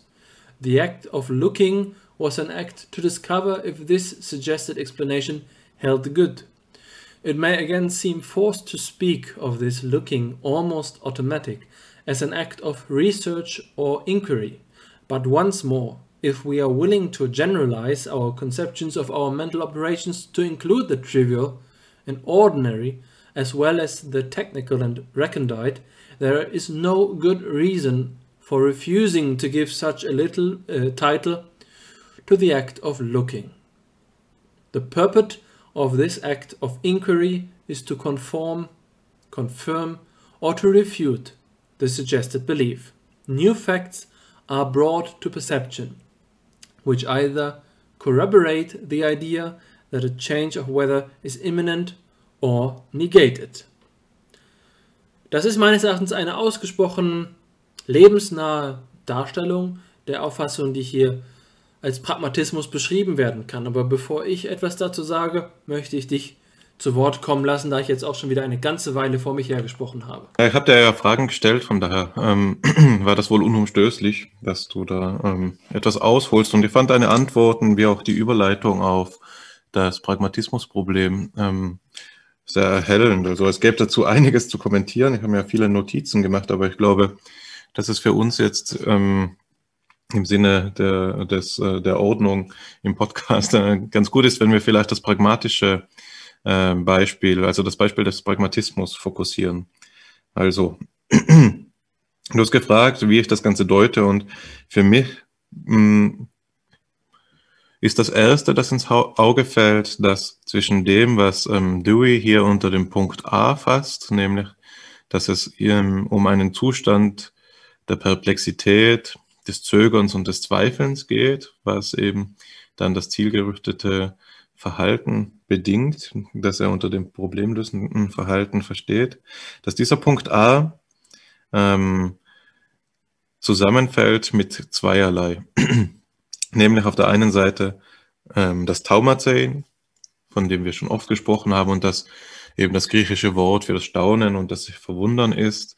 Und ähm, dass man seit der Antike als den Anfang alles Philosophierens ersetzt, so dass hier gleichsam eben in pragmatischen Kleidern etwas mit dem Problem, ein Begriff vorgestellt wird, der eben bis an die Grundfesten des ähm, abendländischen Denkens überhaupt ähm, reichen, also sich anschickt, dorthin zu reichen, nämlich, dass man das Philosophieren mit dem Problem lösen ähm, zur Identifikation bringt. Wenn man, also das ist jetzt natürlich eine ähm, Karikatur, aber ich denke, die ähm, Vorstellung könnte so etwas sein, eben wie ein Leitmotiv des Pragmatismus, dass, dass man es hier auch mit einer Reformulierung dessen, was Philosophie ausmachen kann, zu tun hat. Und auf der anderen Seite hängt dieser Punkt A, Perplexity, Hesitation and Doubt, mit dem zusammen, was du eben ausgewiesen hast als eine, die Bedeutung der Situation, die ähm, gegeben sein muss, damit etwas als problematisch erlebt werden kann.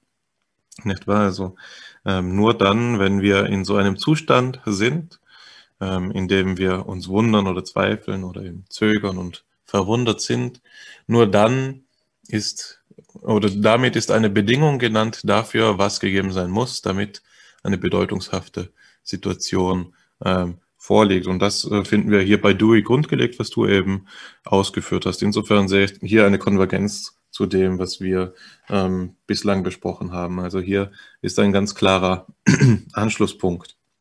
Auch sieht man ähm, deutlich, ähm, aber das äh, wird jetzt nochmal deutlicher im zweiten Beispiel, dass ich ähm, diskutieren will, auf welche Weise der Pragmatismus eben antirepräsentationalistisch ist.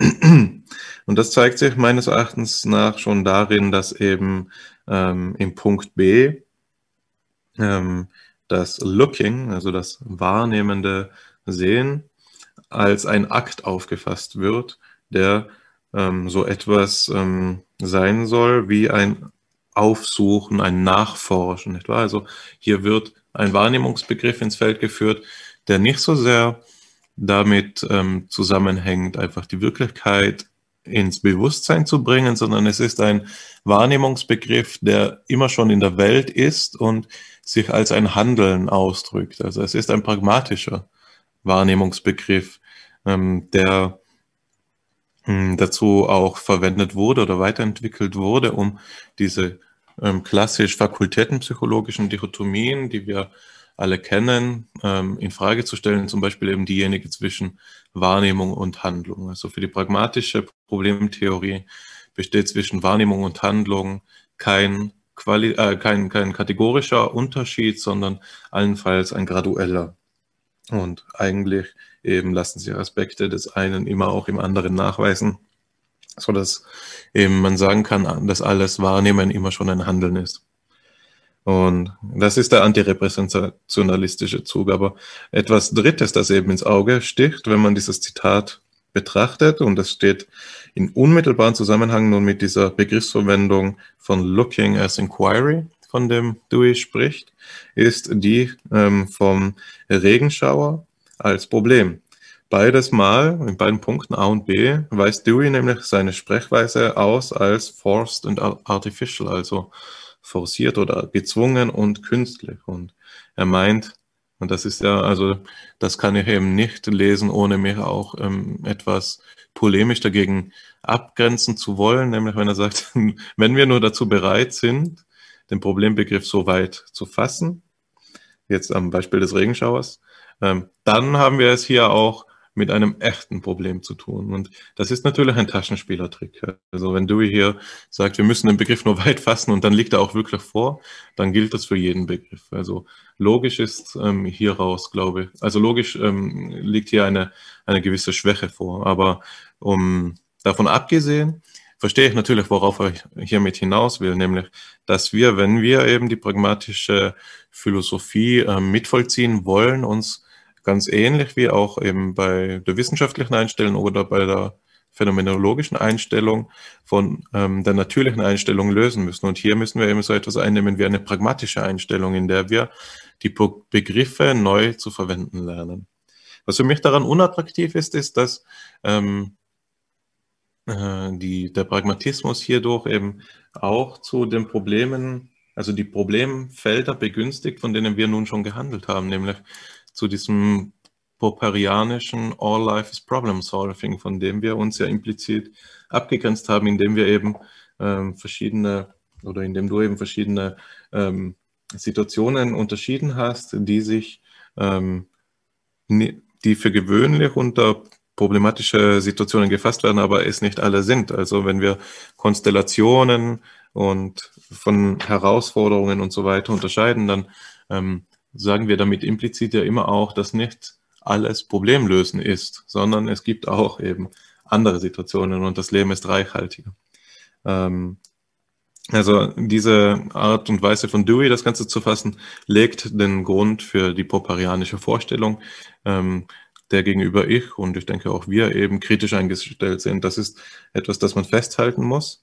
Aber es macht eben auch, und das muss man ihm zugute halten, ein ähm, Feld, sagen wir jetzt mal, ein Feld der Untersuchung sichtbar, dass es so noch nicht gegeben hat. Also der Pragmatismus ist ja auch eine über alle Maßen leistungsfähige Philosophie und vor allen Dingen eine ähm, anschlussfähige Philosophie. Das, das zeigt ja schon alleine darin, dass der Pragmatismus sich in den dominanten Strömungen nicht nur in der Psychologie ähm, zeigt, sondern auch in der Philosophie. Also man kann die gesamte Sprachphilosophie, die in der analytischen Philosophie die dominante Bewegung ist, eben auch pragmatisch fundiert äh, ansehen. Und man, man sieht hier, dass es diese Art zu denken weit gebracht hat und weit bringen kann. Aber eben auf Kosten dieser Künstlichkeit und dieser Forciertheit. Und ich denke, dass wir hier gut daran tun, ähm, auch wenn wir uns letztgültig dann für den Pragmatismus entscheiden sollten. Also, und das ist jetzt ein, ein, ähm, ein Reflexionsangebot an die Zuhörenden vor allen Dingen, dass wir ähm, uns dazu anhalten, diese Künstlichkeit immer mitzudenken und zu reflektieren, denn äh, sie ähm, problematisiert ja ihrerseits die Kompetenz, die wir mit unserem, also die, die Kompetenz unseres natürlichen Weltvollzuges. Wir müssen quasi eine unnatürliche Haltung einnehmen, um pragmatisch denken zu können. Äh, das wären jetzt meine Gedanken zu diesem Zitat von Dewey und ihr Bezug eben auf die äh, bislang verhandelten Fragen. Also ich glaube, es gibt bedeutsame Konvergenzpunkte, die sich vor allem im Punkt A finden, zwischen einerseits dem Taumazän am Anfang der Philosophie, der bedeutungsvollen Situation in deinem Problembegriff und eben Perplexity, Hesitation und Doubt bei Dewey. Dann gibt es aber auch ähm, also es, dann muss man noch den antirepräsentationalistischen Zug Deweys Denkens zur Kenntnis nehmen, der auch in Phänomen im phänomenologischen Denkkreisen immer wieder aufgegriffen wurde. Beispielsweise bei Fuchs und der Jäger findet sich so, finden sich immer wieder solche pragmatischen Züge. Und letztlich muss man ähm, eben den künstlichen und forcierten Sprachgebrauch zumindest kritisch bemerken. Also das sind meine drei Reflexionen auf diesen Zusammenhang. Und ich möchte unmittelbar Bezug auf sie nehmen, in, insofern als ich einen feinen Unterschied bemerken möchte. Und zwar hinsichtlich des ersten Punktes, den du erwähnt hattest, die Ähnlichkeit zwischen Perplexity, Hesitation, Doubt und dem, was zuvor als die Bedeutungshaftigkeit der Situation benannt worden ist. Und dazu ist ein Blick in die Tiefe des Pragmatismus erforderlich. Der Pragmatismus zeichnet sich durch eine starke Prägung aus, die von der, ähm, ja, von der von Herbert Spencer vorgetragenen Interpretation der darwinistischen Biologie, der Generalisierung der darwinistischen Idee des Evolutionismus auf ähm, andere Felder insbesondere eben auch auf die Psychologie. In den Principles of Psychology von, von Herbert Spencer findet sich die Idee der Generalisierung des Evolutionismus auf, ähm, auf die Psychologie. Und zu dieser Generalisierung gehört eben dann auch die vorbereitende Orientierung des Pragmatismus. Der Pragmatismus schließt also beim Adaptationsgedanken an, beim Anpassung der, äh, beim Gedanken der Anpassung, beim Gedanken äh, der Selektion durch Anpassung. Was bedeutet, dass in diesem Fall Perplexity, Hesitation, Doubt als Formen der ähm, Stimulation verstanden werden, die ein Gleichgewicht stören, die unsere Homöostase aus dem Gleichgewicht bringen. Was man jetzt folgendermaßen verstehen kann, entweder sagt man ja gut, das ist eben erforderlich, um überhaupt das Überleben zu ermöglichen, wenn wir von unseren Umweltveränderungen nichts mitbekämen, dann würden wir untergehen, ohne es zu bemerken. Insofern ist es, wenn man vor der Wahl steht, keine Schmerzen empfinden zu können oder Schmerzen empfinden zu können, vielleicht doch ganz klug, sich dazu zu entscheiden, Schmerzen prinzipiell empfinden zu können. Denn sonst würde man sich eben oft verbrennen oder ähnliche Schnittwunden zufügen, die man nicht bemerkt. Was sicher an den seltenen Fällen von ähm, also Anosognosie oder wie es auch immer diese Störung heißt, in der man keine Schmerzen empfinden kann, sich zeigt. Also der Grundgedanke ist hier nicht Bedeutung im tiefen Sinne. Bedeutung heißt bei Dewey so etwas wie Relevanz für das, den Zustand des Systems des Organismus. Ein aus der aus dem Evolutionismus abgeleiteter Gedanke. Wenn wir jetzt aber Bedeutsamkeit auf diese Weise verstehen, können wir es auch genauso gut Nützlichkeit nennen. Und das ist jetzt der feine Unterschied zu einem phänomenologischen Begriff der Bedeutung, der eben nicht äh, allein auf Anpassung und die Wiederherstellung eines Gleichgewichts ausgelegt ist. Diese Idee der Homöostase ist eine entscheidende zum Verständnis des, der Adaption, der Adaption, der Anpassung als Grundprinzip von evolutionistischen Denkansätzen und gleichzeitig eben auch als Grundprinzip oder deswegen auch als Grundprinzip dessen, was wir adaptive Kognition nennen, als einer der großen Themen der, der Psychologie. Wann immer wir von Adaptive Cognition sprechen hören, ist ein Bezug auf diese Idee der Homöostase-Regulation gemeint, die man zum Beispiel auch im Empiriokritizismus findet. Der Empiriokritizismus von Ernst Mach und Richard Avenarius, den Schweizer Philosophen, die ja, Mitte, Ende des 19. Jahrhunderts ihre Ideen entwickelt haben. Das ist der erste Punkt. Der zweite Punkt betrifft das Verhältnis zu Poppers Idee, äh, alles Leben ist Problemlösen, die du ja schon eingangs zitiert hast. Zwar ist es richtig, dass man hier in dieser Generalität der Grundannahmen das angelegt findet und die Kritik, die du geäußert hast, ist auch richtig. Aber es gibt noch einen Unterschied, auch wieder hier ein feiner Unterschied zwischen Pragmatismus und Popper. Popper spricht auch davon, dass alles Leben Problemlösen ist, weil es sich um Anpassungserfordernisse ähm, handelt. Aber Popper macht sie nicht von einem State of Perplexity, Hesitation, Doubt abhängig. Das ist für ihn lediglich der Moment, in dem uns Probleme begegnen. Aber die Natur von Problemen ist bei Popper äh, selbst keine Frage unserer Erfahrung, sondern der sogenannten dritten Welt.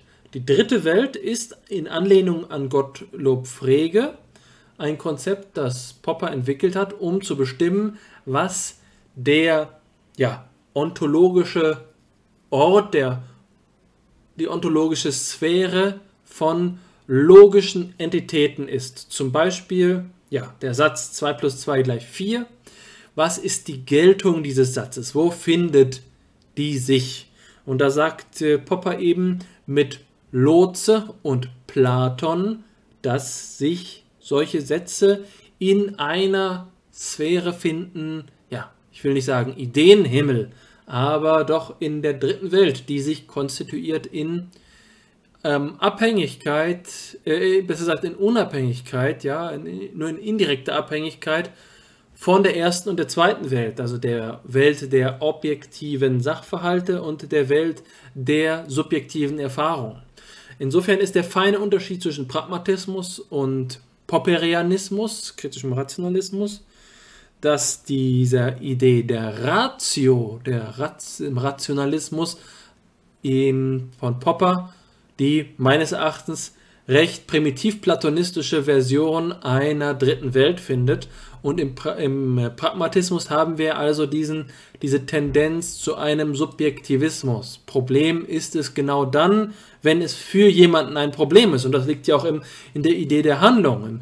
In der Idee der Handlung liegt ja das Primat des Subjekts angelegt, also nicht so, wie das die Phänomenologen vielleicht denken, im Primat der Erfahrung schlechthin, unabhängig vom Individuum, also unabhängig vom empirischen Individuum, sondern eben gemeint immer gebunden an das konkrete weltliche, ähm, empirische Ich, das jetzt hier einen beliebigen Sachverhalt bloß vermöge seiner Verwunderung, gebunden, wie bereits erläutert, an die Anpassungsprozesse der Homöostase, der, der Adaptation, ähm, zu einem Problem macht. Und das ist hier so ein wenig ja, die Tiefenstruktur dieses Zusammenhangs. Wann immer wir pragmatistisch äh, argumentieren, müssen wir uns fragen, nach welchen Kriterien. Und das Standardkriterium für die meisten Pragmatiker, nicht zwingenderweise für alle, und da gibt es eben auch Gradunterschiede unter den radikalen und gemäßigten Pragmatisten, ist eben oftmals dieses biologistische Kriterium der Homöostase. Uns bringt irgendetwas aus dem Gleichgewicht. Wir merken die Kälte, die durch die Wolke, die vor die, äh, vor die Sonne zieht oder durch den Schauer, der über uns kommt. Wir merken diese Kälte genau deswegen, weil die Aufrechterhaltung unserer Körpertemperatur im Interesse des Überlebens unseres organischen Systems ist. Andere Unterschiede entgehen uns dann. Was wir nicht bemerken, ist genau das, was für uns unseren Organismus ohne äh, Bedeutung ist. Und Bedeutung meint hier eben dann Nützlichkeit.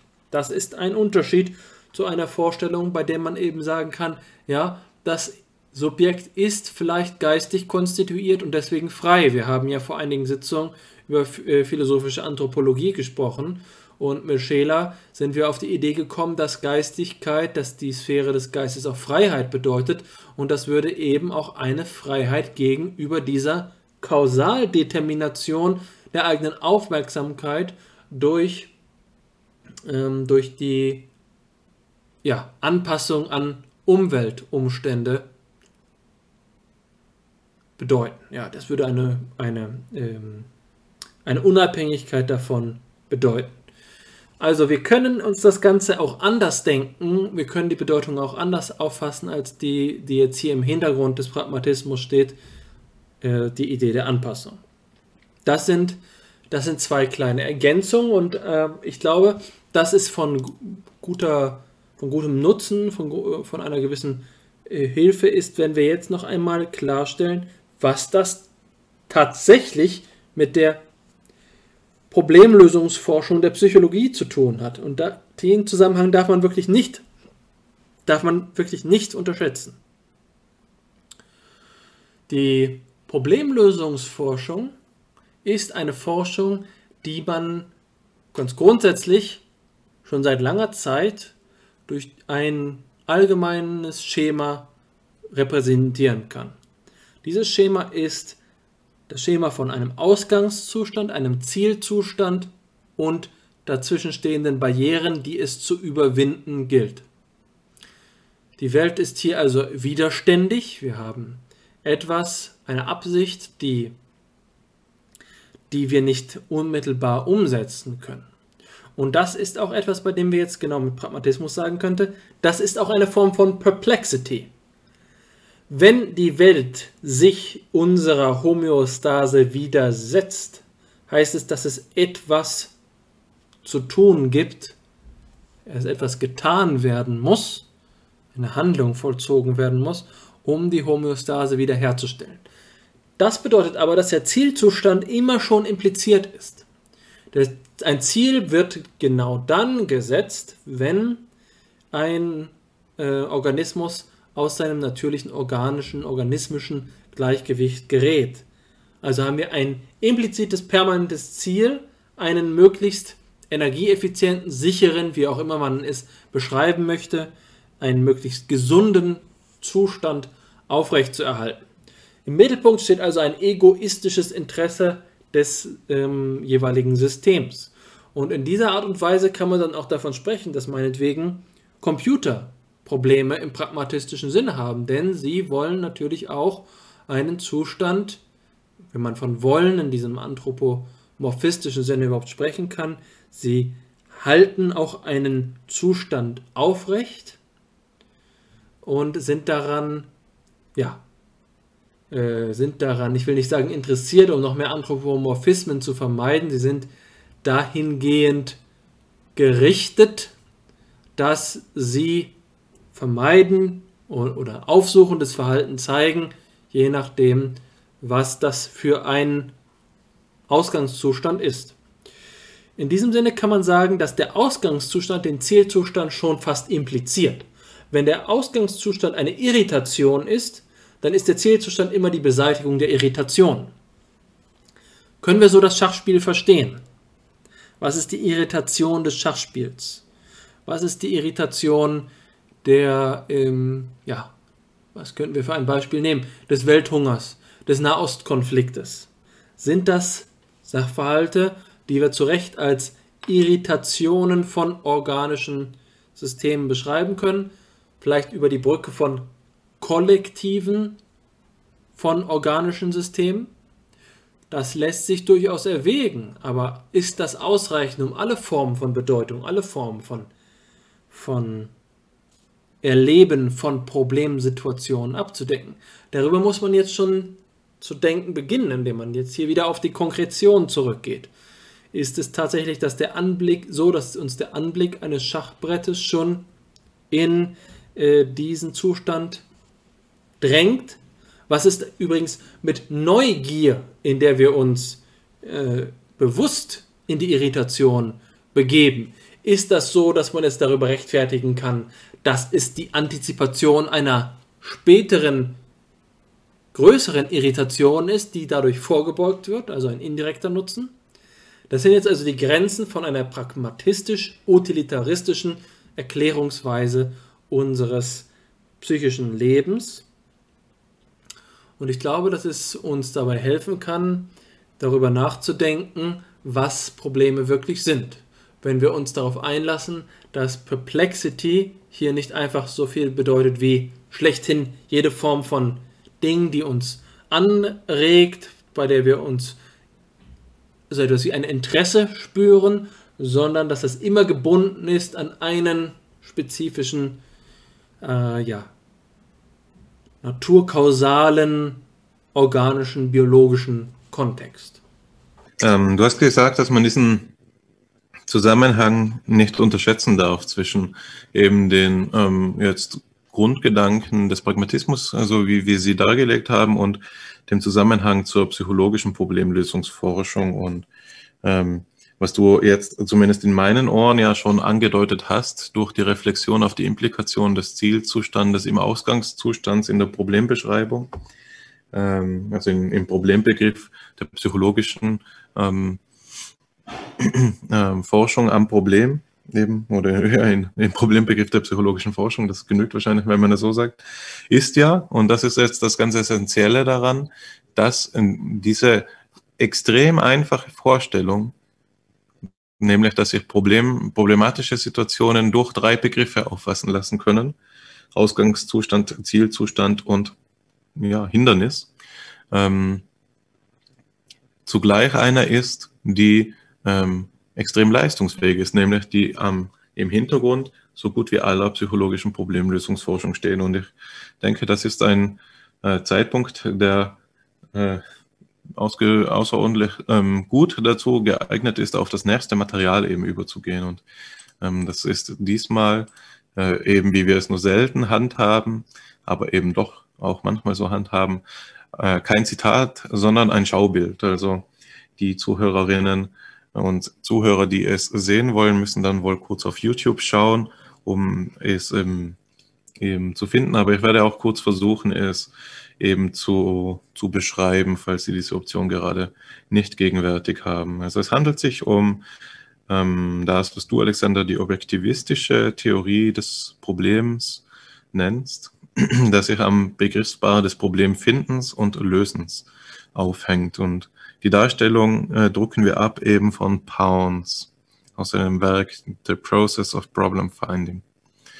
Das ähm, Schaubild ähm, kann man am besten fassen im Sinne eines Flussdiagramms, das zwei Spalten enthält, eine linke und eine rechte. Auf der linken Spalte, äh, auf der rechten Spalte findet sich eben die grobe Unterscheidung von Problemfindung und Problemlösen. So, das sind ähm, die zwei großen Prozesse, um die es gehen sollte. Zwischen ihnen gibt es so etwas wie eine Barriere, einen Rubikon um eben Gollwitzers Wort aufzugreifen. Und Problem finden und Problem lösen sind durch zwei Pfeile aufeinander bezogen. Einmal eben einen ja, Pfeil vom Problem finden aufs Lösen hin, einen direkten Pfeil und eine ähm, Rückkopplungsschleife zurück vom Problem finden, äh, lösen aufs Finden. Dieser, diese Spalte findet sich genauer aufgedröselt eben auf der linken Seite, die die beiden Prozesse in Subkomponenten aufteilt, die ähm, alle wiederum in, in, in der Art einer linearen Beziehung aufeinander folgen und eben ähm, auseinander resultieren oder durcheinander eben impliziert werden.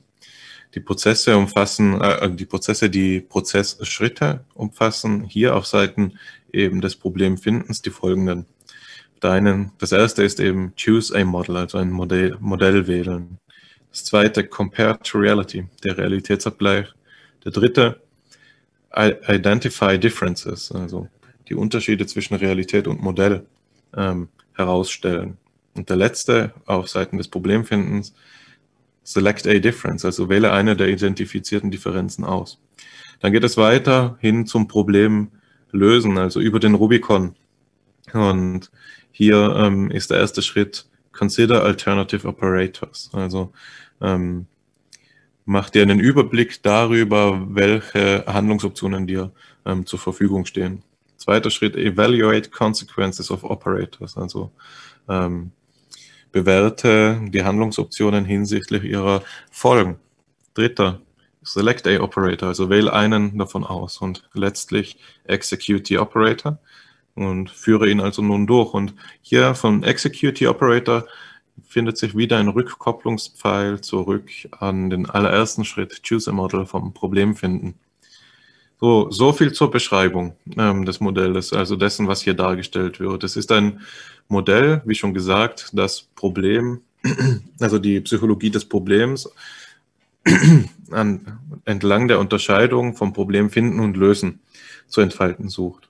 Dabei geht es eben komputationalistisch vor. Das kann man schon einmal ganz eindeutig feststellen. Also was man hier ähm, vorfindet, sind ähm, ja, Prozessschritte, die die Sprache des Komputationalismus bedienen, insofern als dass all das, was hier durchgeführt werden sollte, prinzipiell auch von einem Computer durchgeführt werden könnte. Nicht wahr? Also wähle ein Modell aus, vergleiche es und so weiter.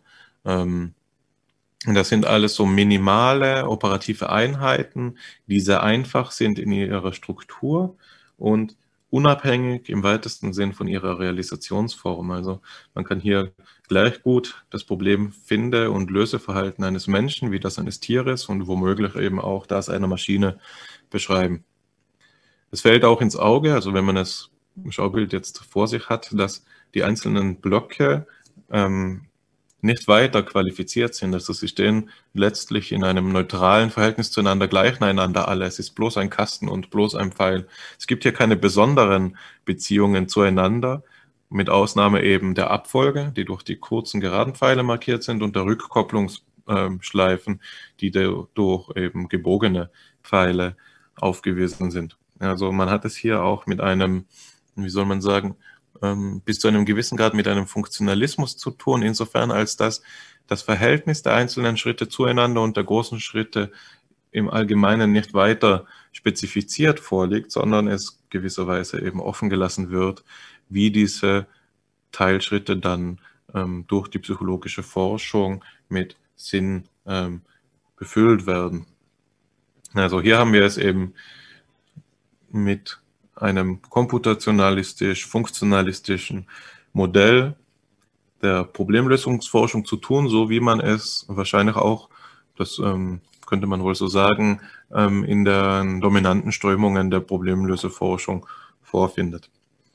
Ähm, spannend für unsere Zwecke ist hier eben, dass ähm, oder etwas, das mir auffällt, ist zunächst einmal, dass der Begriff des Hindernisses fehlt, nicht wahr? Also ähm, das, was die Schwelle des Rubikons in ihrer Qualität quasi markiert, ähm, ist hier nicht eingezeichnet. Gleichsam fehlen all die komplexen ähm, Zusammenhänge, von denen wir eingangs gehandelt haben. Also sagen wir etwa ähm, Persönlichkeitsdispositive, ähm, Variablen ähm, kommen hier nicht zur Geltung, auch nicht, obwohl man sie ja funktionalistisch darstellen könnte. Man müsste sie ja noch gar nicht jetzt ähm, inhaltlich füllen, so wie ja, die Anlage zum divergenten Denken. So spezifisch muss es nicht sein, aber einfach ein Kasten für ähm, dispositive Variablen fehlt. Und ähm, auffällig ist eben auch, dass ähm, der Begriff der Bedeutung hier ähm, nicht gesondert zum Einsatz kommt sondern dass man es sozusagen mit einem Modell zu tun hat, das auch in einer gewissen Kontinuität steht zu dieser Popperschen Maxime, auf die, jetzt, auf die wir immer wieder zu sprechen gekommen sind, dass alles Leben als Problem lösen aufgefasst werden kann. Ich glaube, zu dieser Meinung kommt man gerade dann, wenn man eben einen so ähm, inhaltsarmen Begriff des Problems propagiert. Inhaltsarm meine ich jetzt deskriptiv und nicht normativ, sondern einfach eben ein Problembegriff, der, der nicht sonderlich viele substanzielle Variablen mit ins Feld führt, sondern weitestgehend funktionalistisch und theoriefrei ähm, verfährt. Ähm, der Zusammenhang zum Pragmatismus, das ist das Letzte, was ich hier noch ähm, hervorheben will in aller Kürze, ist eben zum einen, also ist vor allen Dingen dieser Umstand, dass man Problemlösen hier als eine Aneinanderkettung von operativen Einheiten versteht. Das heißt, Problemlösen kann selbst schon im Prozess der Problemfindung also begriffen werden erstens als aktiv. Es ist nicht etwas, das uns widerfährt, sondern etwas, das wir suchen und das allerhöchstens eben durch die Umwelt begünstigt wird, das Problem. Und zweitens, es ist etwas, das sich ähm, auf die basale Einheit der Handlung reduzieren lässt. Eben wähle das Modell, vergleiche es mit der Realität, ermittle die Unterschiede, wähle den Unterschied, um den es dir geht und dann eben finde den Weg hin zum Zielzustand. Also ähm, man hat es hier mit einem sehr pragmatischen im Sinne von handlungstheoretischen ähm, Modell der Problem, äh, des Problems zu tun. Also das ist da das, was ich hier alles sehe. Alexander, ich bin mir sicher, dass du noch einiges zu ergänzen haben wirst und freue mich schon darauf, das zu hören. Ich muss sagen, dass du das tatsächlich aus dem Stehgreif sehr schön beschrieben hast und dass äh, sich damit sehr gut arbeiten lässt. Zunächst einmal, es handelt sich ja hier um so etwas wie eine Standardform der kognitivistischen Beschreibung von Problemlösungsprozessen, aber eben mit der Besonderheit, dass die obere Hälfte ergänzt ist. In vielen Darstellungen des Problemlösens findet sich kein Verweis auf das Problemfinden. Es wird im Grunde genommen dort angefangen, wo dieser Prozess des ersten Teiles schon präsupponiert ist. Wir fragen nicht, woher die Perplexity kommt, sondern select a difference, was gewisserweise so viel ist wie Perplexity, nur in, einem, in einer computationalen Sprechweise, ist eigentlich der Anfang, Anfangspunkt für die Beschreibung des Problemlösens. Insofern ist dieses Modell von Pounds durchaus interessant, aber zugleich weist es doch auf ausgesprochen, ich sage mal, abstrakte, wenig auf den Wortsinn bedachte Verwendung, eine operationalistische, eine instrumentalistische Verwendung der Vokabeln hin. Wir gehen davon aus, dass diese Darstellung, also wir können davon ausgehen, weil es so ist, diese Darstellung angeregt ist von der Forschung von Alan Newell und Herbert Simon.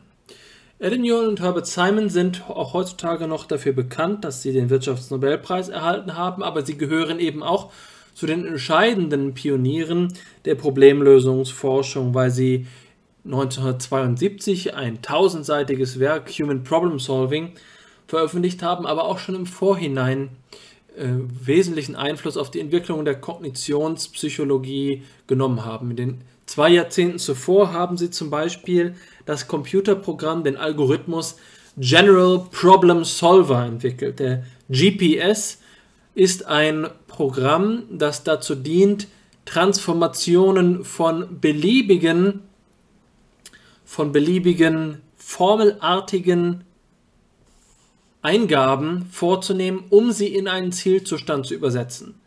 Anders gesagt, alles, was es benötigt, um mit dem General Problem Solver jedes Problem, sogenannte Problem im objektivistischen Sinne zu lösen, ist eine Formalisierung. Wenn wir eine beliebige Ausgangssituation und eine beliebige Zielsituation aus einer natürlich sprachlich beschriebenen Lebenswelt überführen können in eine quasi mathematisch formal logische Struktur, dann kann der GPS Transformationen entwickeln, die erforderlich sind, um das eine in das andere zu überführen. Das ist der Anspruch des General Problem Solvers, alle Probleme lösen zu können und zwar so lösen zu können, wie das ein Computer macht, aber so argumentieren, Human, äh, so argumentieren Newell und Simon, damit nicht anders als, äh, als ein Mensch. Und das ist etwas zutiefst Pragmatisches. Das lässt sich an dem, was du vorhin zitiert hast, als du Peirce zitiert hast, auf, äh, aufweisen. Die einzigen relevanten Eigenschaften eines Konstruktes, einer Idee sind an den Konsequenzen, an den Wirkungen, an den Effekten festzustellen, die sie hat. Oder eben an dem, was man mit William James Principle of Observability nennen kann, das Beobachtbarkeitsprinzip, nachdem also gesagt wird, dass wenn zwischen zwei Ideen, zwischen zwei Konzepten kein merklicher Unterschied hinsichtlich von Verhaltensweisen vorliegt, dann ist eines der Konzepte überflüssig. Wenn wir also sagen, hm, Äther und äh, Vakuum sind zwei Konzepte, um zu beschreiben, was zwischen Materie stattfindet, dann ist eine der beiden überflüssig und was wird gekürzt nach dem Principle of Scarcity, dem Sparsamkeitsprinzip, dasjenige Konzept, das theoretisch voraussetzungsreicher ist. Wir kürzen also die Konzepte herab auf diejenigen, die die einzigen sind, die beobachtbare Unterschiede in der Welt hervorrufen und diejenigen, die am sparsamsten sind. Und genauso finden wir es hier, die Auffassung von, Hume, ähm, von Newland Simon, dass der Unterschied zwischen Menschen und Maschinen hinsichtlich ihrer kognitiven Prozesse nicht von Bedeutung ist, sofern das Verhalten zu den gleichen Ergebnissen führt. Das ist ein Optimismus der 70er Jahre, der äh, tatsächlich der Auffassung gewesen ist, dass alles, was nötig ist, um menschliches Erleben und Verhalten zu replizieren, eine höhere Rechenleistung ist. Der, die Algorithmik ist im Prinzip mit dem General Problem Solver oder ähnlichen Ansätzen schon erledigt. Und das finden wir bis zum heutigen Tage in der Forschungsrichtung, in dem Forschungsprogramm, dass man kognitive Modellierung nennen kann. Wir unterscheiden ja künstliche Intelligenzforschung von kognitiver Modellierung und kognitive Modellierung ist also mit Hilfe von Algorithmen menschliches Verhalten zu replizieren, abzubilden, eine Mimikrie vorzunehmen, eine, eine Imitation vorzunehmen, sodass kein Unterschied mehr vorliegt. Also die Idee des sogenannten Turing-Tests in die Tat umzusetzen. Das ist, äh, ist die Idee von kognitiver Modellierung. Die finden wir zum Beispiel bei Alan. Moment, ist es bei Anderson, beim Vornamen bin ich mir gerade nicht sicher. Ich glaube, es ist nicht Alan. Bei jemand namens Anderson, der bekannt dafür geworden ist, dass er in den ähm, 1970er, 1960er Jahren schon im Anschluss an Newland Simons Arbeit das FRAN-Modell entwickelt hat, was ein Assoziationsnetzwerk ist. Dafür stehen die letzten beiden Buchstaben FRAN, Assoziationsnetzwerk, und es dann weiterentwickelt hat zu dem ACT-Modell, ACT-Modell und mittlerweile eben dem ACT-R-Modell, ACT-Modell revisited oder ähm, ja, überarbeitet Ein überarbeitetes Modell, das versucht, beispielsweise mit Hilfe von den Simulationen des Arbeitsgedächtnisses als ein modularem Aufbau von einzelnen Teilprozessen, die ähm, die Verhaltensweisen von Menschen zu replizieren, was eben insbesondere bedeutet, auch die Beschränkungen des menschlichen Verhaltens zu replizieren unter verschiedenen Bedingungen. Also diese Modelle der 60er, 70er Jahre haben einen großen Optimismus enthalten, dass solche Darstellungen, wie wir sie jetzt hier präsentiert haben, ähm, die ausreichende Form alles menschlichen Handelns darstellen und gerade eben weil es pragmatistisch ist, doppelt, nicht nur hinsichtlich dieses Unterscheidungskriteriums, was ich gerade erwähnt habe, Principle of, Observability, sondern auch eben mit der zentralen Kategorie des Handelns. Wer das Handeln des Menschen hat, hat den ganzen Menschen, ist hier die Idee. Wenn wir also die Verhaltensweisen, die beobachtbaren Verhaltensweisen des Menschen imitieren können, dann haben wir einen den anthropologischen Auftrag abgeschlossen. So viel einfach einmal zum Kontext, aber jetzt noch etwas, eine Anmerkung auf Modellebene. Was für mich hier spannend ist, ist, dass wir es nicht nur einfach mit so einem klassischen zirkulären Prozess zu tun haben, den wir aus den TOTI-Sequenzen äh, der Systemtheorie und der Kybernetik der 50er Jahre kennen, sondern wir haben Begrifflichkeiten, die eine spannende Doppeldeutung haben. Und das ist eben die ganze Gefahr daran und ich glaube, das ist auch der Grund, woran die kognitive Modellierungsforschung gescheitert ist. Nämlich die Idee, dass wir diese Begriffe einfach analogisieren können. Wenn eine Maschine Choose a Model durchführt, können wir uns das alle sehr schnell verdeutlichen, weil wir alle mittlerweile so gut äh, daran gewöhnt sind, mit Computern regelmäßig umzugehen und, und wir kennen unseren Laptop oder Desktop-PC so gut. Ja, da gibt es also jetzt ähm, einen Prozess, der abläuft und am Ende ist ein Output da und das ist dann ein Modell, ja, ein, ein vielleicht ein kleines Programm oder ein Sachverhalt. Choose. Aber was heißt Choose jetzt tatsächlich im Leben der Menschen? Und dafür ist es für mich interessant, dass du das Rubicon-Modell angesprochen hast. Denn auch da haben wir die motivationale Phase und dann die volitionale Phase.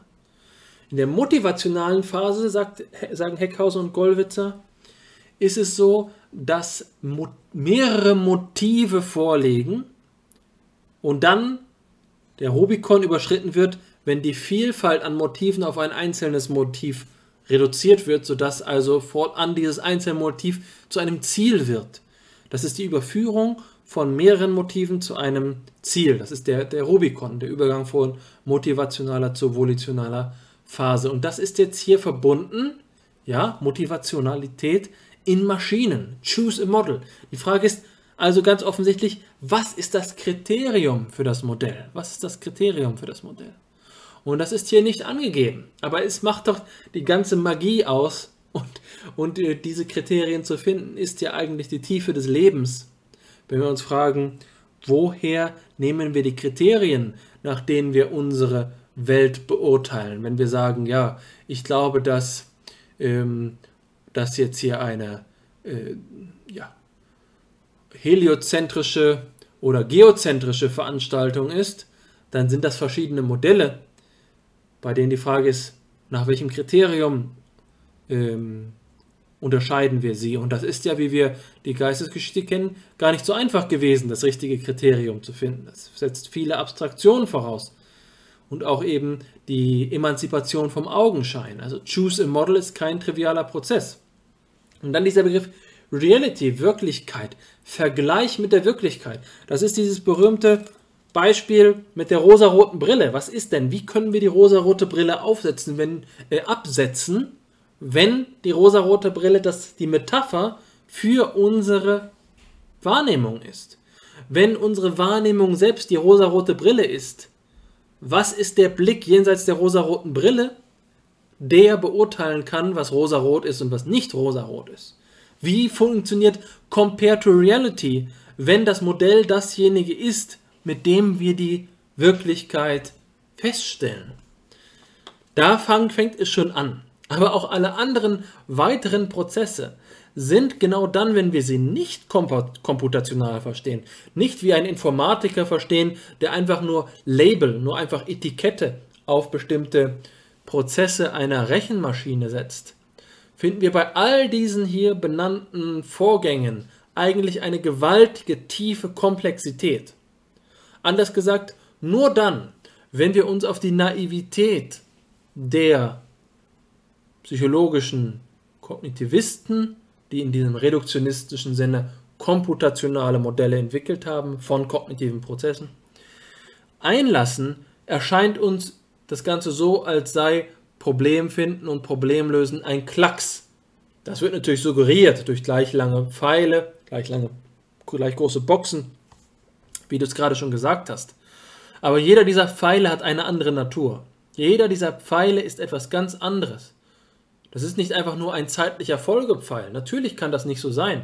Wenn wir an dem Ort, beispielsweise im Gehirn, lassen wir uns einfach mal auf, diesen, auf diese äh, metaphysische, lassen wir uns mal zu dieser metaphysischen Idee hinreißen, das spiele sich im Gehirn ab. Wenn wir jetzt an dem Ort sind, an dem Choose a Model stattfindet, dann bedeutet doch der nächste Pfeil, dass es ein Übergang ist zu dem Areal des Gehirns, in dem Compare to Reality stattfindet. Aber was geht denn da über? Wandern die Neuronen dahin? Wie wird denn das übermittelt, das Modell? Ähm, ist das dann eben ein analoger Pfeil zu dem nächsten Pfeil, der dann wieder in der gleichen Weise Pfeil ist? Hier zeigt sich also, dass wir es mit Abstraktionen zu tun haben, von denen wir gar nicht genau den Finger darauf legen können, um was für eine Art von Sachverhalt es sich hier handelt. Und als Phänomenologen können wir noch ergänzen, dass verschiedene dieser Prozesse eben funktionaler Natur sind, andere haben eine Aktnatur und dann gibt es eben äh, auch noch Prozesse, die eine logische Implikation haben. Zum Beispiel zu sagen, was ist denn Identify? Was ist denn Identifikation? Was ist denn hier die äh, Prinzipium Identitatis, das vorausgesetzt ist? Das sind ja ganz heterogene Operatoren. Dass wir sie in gleich große Boxen schreiben, hilft nicht viel. Die Pfeile dazwischen sind vielleicht Zeitschritte, aber in dem Moment, in dem wir den Pfeil ganz an den Anfang zurück haben, bricht das Ganze, weil es eben auch eine Schleife wird aus so einer linearen Kontinuität heraus. Dann müssen wir uns die Frage stellen, wo fangen wir denn an? Wo ist denn der Nullpunkt? Wo fängt das Ganze an? Und das ist eben etwas, das nur weil Choose Model ganz oben steht, haben wir natürlich bei Kreisläufen immer noch das Problem, dass das nicht leicht ein 1 ist. Das ist der Uroboros, das ist die Weltenschlange, die sich selbst in den, Schlangen, in den Schwanz beißt, bei dem wir nicht genau sagen können, wo Kopf ist und wo Schwanz aufhört. Und so weiter und so fort. Also an diesem, in diesem Zusammenhang würde ich sagen, es ist hilfreich, philosophisch über solche Dinge einmal nachzudenken, um die Limitation zu festzustellen. Das bedeutet freilich nicht, dass das ganze Modell unbrauchbar wird. Und da bin ich ganz einverstanden mit dem, was du vorhin gesagt hast. Es ist ein hoch nützliches, effizientes und flexibles Modell.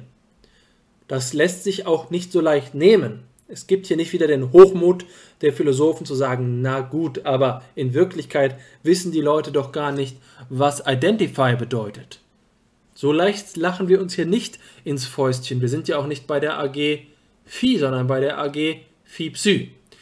Worum es hier geht, ist zu sagen, die Bedeutung die das Ganze dann zur Erklärung von lebensweltlichen Phänomenen hat, die können wir erst äh, erkennen und berücksichtigen, wenn wir das in den Zusammenhang einordnen. Und in diesem Sinne glaube ich, dass äh, es hilft, den interdisziplinären Dialog einzugehen.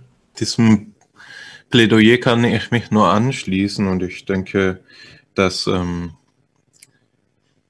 wir an einem Ort sind im Podcast, auch wenn ich mir noch einige Kommentare aufgeschrieben habe, ähm, der doch in sich relativ rund ist und das jetzt vielleicht nicht mehr der Ort ist, um neue Problemfelder zu öffnen, so dass ich äh, denke, es ist hier der Zeitpunkt gekommen, an dem wir eben in der für uns typischen Weise FIPSI mit einer Zusammenfassung ähm, beenden, in der wir Re Revue passieren lassen, was ähm, wir heute besprochen haben, was ja nachweislicher, äh, nachweisbarerweise eine, eine sehr effiziente Weise ist, um eben Lernerfolg sicherzustellen.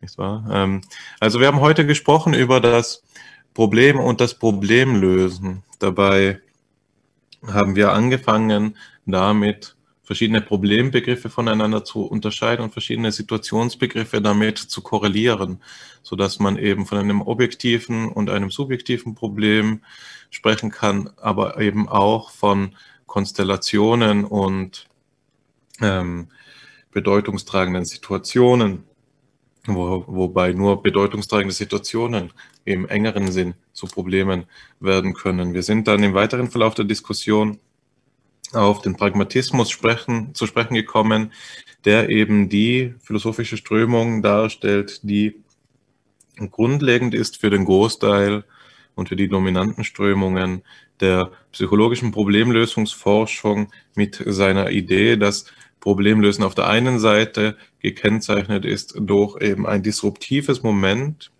von Perplexity, Hesitation und Doubt, so wie John Dewey es formuliert hat, ähm, sozusagen, dass wir eben ähm, mit etwas konfrontiert werden, das uns zu einer Anpassungsleistung nötigt, das unser Gleichgewicht ähm, stört, in dem wir uns befinden und dann eben auf der zweiten Seite ein gerichtetes Verhalten veranlässt, das diesen Zustand der Verwunderung oder des Zögerns auflöst. Ähm, das sind die zwei Grundkomponenten der pragmatischen Problemtheorie zugleich. Wir haben diese Theorie von verschiedenen Gesichtspunkten her problematisiert, aber eben auch sie auf ihre Dignität hin geprüft und ähm, sind zu dem Schluss gekommen, dass die pragmatische Theorie ähm, auf alle Fälle leistungsfähig ist, aber doch nicht vollkommen. Ähm, in einem letzten Schritt sind wir nun darauf zu sprechen gekommen, wie die psychologische Problemlösungsforschung konkret aussieht und welcher Modelle sie sich bedient und sind dabei eben auf das objektivistische Modell, auf die objektivistische Theorie von Problem finden und lösen zu sprechen gekommen, so wie Pounds sie entwickelt hat. Und wir haben gesehen, dass er hier eine ganze Reihe äh, von Bezügen herstellen lässt zwischen psychologischer und philosophischer Theoriebildung, so etwa der wichtige Bezug zu Newells und Simons General Problem Solver. Und die Frage, ob es so einen GPS eben geben kann oder nicht, ist ja eine beispielsweise aktuell heißt debattierte Frage, ähm, ob es ähm, dann auch noch möglich ist, dass dieser GPS in der Maschine realisiert werden könnte, ist nochmal strittiger oder ob, er, ob es nur der Mensch ist, der so ein Problemlöser ist. Alle das sind Fragen, die wir offen gelassen haben und die vermutlich auch Fragen sind, die in den nächsten ähm, Jahren und Jahrzehnten offen bleiben müssen, vielleicht auch für immer. Ähm, so sind wir wie fast immer ähm, am Ende unserer Episode bei einem offenen Ausblick angekommen, in dem wir ähm, uns mit Problemen angereichert haben, aber sie eben nicht ausgelöst haben. Und wir könnten vielleicht sogar uns dazu hinreißen lassen zu sagen, dass ein wesentlicher Teil des philosophischen und psychologischen Weltbezuges ist, ist in der Spannung des Problems zu bestehen ähm, und eben den Reichtum und die Vielfalt der Bedeutung, die sich uns dadurch erschließt, zur Gänze ähm, anzuschauen. Das ist die Zusammenfassung der heutigen Episode. Es bleibt nur noch der nötige Verweis auf die Formalie des Podcasts. Sie können sich an uns wenden, entweder per E-Mail oder per Telegram. Sie finden alle Daten dazu in der Video- oder Podcast-Beschreibung. Besuchen Sie uns auf der Homepage der Arbeitsgemeinschaft für Philosophie und Psychologie. Ähm, dort finden Sie auch das Programm über FIPSI hinaus, das dort angeboten wird. Es gibt, gibt Kolloquien, es gibt digitale Stammtische und es gibt ähm, Gelegenheitsereignisse aller Art. Äh, wir freuen uns, von Ihnen zu hören und verbleiben dankend für Ihre äh, Treue. Schalten Sie auch beim nächsten Mal wieder ein und äh, ich bedanke mich dafür und ich bedanke mich auch ganz herzlich bei dir, Alexander, für diese ähm, sehr anregende Sitzung. Bis zum nächsten Mal. Der Dank, den du ausgesprochen hast, den erwidere ich mit Freuden. Es war eine schöne Sitzung, in der wir auf ein Thema zu sprechen gekommen sind, das mir sehr am Herzen liegt und ich glaube nicht, dass es das letzte Mal gewesen ist. Wir haben über die Phänomenologie des Problems noch gar nicht gesprochen, aber dafür haben wir unendlich Zeit in unserem unendlichen Gespräch. In diesem Sinne, machen Sie es gut, bis zum nächsten Mal.